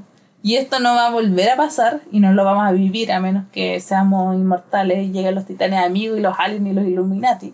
Hasta el 22 de enero del 2122 cuando ocurre el día 22 del año 22 del siglo 22. Imposible. Brutal. Qué heavy. Qué bacán. Sí. Eh, yo lo alcancé a mini celebrar. ¿Sí? ¿Qué hiciste? ¿Sí? No, no me acuerdo. Vi que estaba el mensaje de tu papá en el WhatsApp, así como, les recuerdo que hoy es el 21 del 21, bla, bla. Lo mismo que explicaste tú. Y dije así como, oh, hay que conmemorarlo. Voy a pedir un deseo. Ah, sí. Bacán. Continuar con la vida. Sí. Sí. Y ese ha sido el 2021. Todavía queda tiempo. Estamos grabando esto un eh, 23, justo en la víspera, víspera, víspera de, la Navidad. Y siempre entre Navidarks y Año Nuevo pasan cosas, normalmente malas, lo cual me da mucha pena. No mencioné, como para no mencionar puras tragedias, el super incendio de Castro, que me dio mucha pena, mucha, mucha pena, lo encontré muy terrible, porque parecía como que le hubiera caído una bomba atómica a ese pueblo. Me- o esa fracción de, de casas. Se quemaron muchas, muchas casas. eh, así que no lo quise como hacer mucho énfasis porque en verdad creo que es súper lamentable hablar solo de tragedia. Hablamos de cosas lindas y malas. También. Pero pasan cosas, o sea, siempre entre la Pascua y el Año Nuevo suelen haber cosas. Hoy día mismo hubo un accidente horroroso. Ah, Providencia. Tú me lo mandaste eh, por interno y de hecho mucha gente ha hecho mucho morbo por unos likes, lo que encuentro muy penca porque saca lo peor de nuestra sociedad, pero eh, terrible. Terrible porque en estas fechas pasan esas cosas, siempre hay familias que, que no lo pasan bien. Así que, nada, pues el llamado, probablemente esto no va a salir para la Pascua, pero sí tal vez para antes del Año Nuevo, antes de que se acabe el año. Y el llamado es si vas a compartir con los tuyos, disfrutarlos y agradecer que puedas estar ahí. Sí, 100%. Y si no lo vas a pasar con los tuyos, lo vas a pasar de otra forma, agradecer que lo estás pasando de esa forma. Y no de una forma más terrible, como tantas familias le tocan en esta fecha. Sí, 100%. Yo creo que de este 2021, eh, creo que iba a decir dos frases, pero se me viene más a la cabeza una. Y que quizás se relaciona con el podcast, con hablar, con escuchar, que es la comunicación. Primero, que es eh, la gratitud. Como dices tú, año que pasa, a veces uno se fija en lo malo, en lo bueno. Creo que este recorrido que hicimos eh, tuvo eso, pero también datos freak, cosas interesantes, cosas espaciales, cosas ñoñas. Y, y qué bonito, porque al final cuesta ver a veces lo bonito, lo positivo y lo interesante. Entonces la gratitud y lo que siempre este último tiempo creo que ha sido como un eslogan, eh, que creo que es bonito decirlo también, que las relaciones humanas, las relaciones de amistad, de, de pareja, de amor, incluso de compañeros de trabajo, toda relación humana buena, certera, de calidad, propositiva para nuestra vida, se construye y se fortalece con conversaciones incómodas. Siento que eso ha sido eh, un garante y que creo que eh, solapa todas estas esferas, casi todas estas cosas que fuimos conversando. Así que eso es como reflexión para el cierre ya de este año. Y como dice Cota, eh, esperamos que lo que queda del año tenga un bonito final y la vida sigue. Si no, no tiene por qué siempre ser un reset el 1 de enero, sino que incluso puede ser un power para seguir con más ganas. Qué lindo hablas. Tienes bonito hablamiento, Paula. Saluda. Buena, salud. Hoy por la hora en la que estamos grabando deberíamos haber tenido algo en mano, pero bueno. Pero Es bueno. jueves, mañana hay que trabajar. Sí. Y creo que este va a ser el capítulo más largo de la temporada. Por 2021. lejos, por lejos. Espero ed- editarlo para que no sea tan largo, pero, pero va a quedar más larguito. Está bien, está bien. Está Eh, La bien. gente nos pidió capítulos más largos, como que hicimos el experimento de que el capítulo anterior fuera más corto, pensando en que iba a caer mejor, y en realidad fue como al revés. No es que a la gente no le gustó, pero casi todos me dijeron así como, oye, pero muy corto, me gustaban más los capítulos anteriores que eran más largos. Así que quedé en shock y dije, puta, bueno, Sí. a mí me acomodaba porque editaba menos, pero en verdad... Dice el público. Sí, para mí igual. La, la cota hace edición de remasterización de audio porque ya es seca. Eh, nos dividimos el trabajo. Yo hago la edición de cortes y, y haber editado 40 minutos se transforma el doble siempre. Entonces fue bonito que fuese menos. Pero este va a estar con cariño también porque fue una idea que se nos ocurrió en el capítulo anterior y queríamos cerrarlo así. Y también agradecerte, querida amiga Cota, porque cumplimos el sueño de tener un podcast. Lo logramos este año. No lo mencionamos, no sé qué mes partimos, que no lo mencionamos. Debería haberlo dicho que somos idiotas. Bueno, en fin. Eh, sí, creo que de las mejores cosas que pasó este año fue haber podido cumplir nuestro sueño de, de hacer un podcast. Creo que sin el podcast a veces llevamos vidas tan ocupadas que no hablamos. Eh, de repente nos ponemos como casi al día cuando nos, nos metemos a la llamada de Zoom como para empezar a grabar. Eh, igual este año hemos estado como más preocupadas de, hablar aunque sea un poquito, así como buena semana. Pero, mm, pero siento que esto igual nos acerca. Podría ser eh, más distante todavía y, y nos ayuda un poco a compartir unas horitas cada cierta cantidad de semanas que ya no tenemos producto de la distancia. Así que yo también agradezco. Gracias por el espacio, gracias por la reunión. gracias- Muchas gracias, que estén bien. Buena semana a todos. Cuídense, nos vemos en la próxima reunión. Y nos vemos en- entonces en el próximo capítulo del podcast con nuevas eh, conversaciones, nuevos anacolutos, nuevos tips de comunicación por parte de la Pali. Y, y quién sabe, quizás qué otras cosas nos depara. pues. Yo feliz. Sí. Así que gracias, de verdad, gracias a ti que estás escuchando, amigo, amiga, familia, conocido, porque me llegaron mensajes de personas que jamás pensé que nos iban a estar escuchando. Así que gracias, realmente muchas, muchas gracias, porque esto es tiempo. Es tiempo de escuchar a otras personas hablar y también es la invitación, como dice Cota, el anacoluto sigue y es sano conversar, ya que conversar de todo, hay que tener conversaciones incómodas, random, porque hablar nos construye, así que a seguir conversando, hablando. Muchas, muchas, muchas gracias a todos, todas. Muchas gracias por escucharnos y que tengas unas excelentes fiestas de fin de año, donde sea y como sea que las decidas pasar, de lo que la vida te haya puesto por delante. Em, tómalo con humildad, con cariño y a seguir adelante, porque de eso se trata este videojuego llamado vida. Así que un abrazo a todos, muchas gracias por escucharnos y nos estamos viendo en algún momento, en algún capítulo de 2022. Así es. Chao, chao. Chau, chau.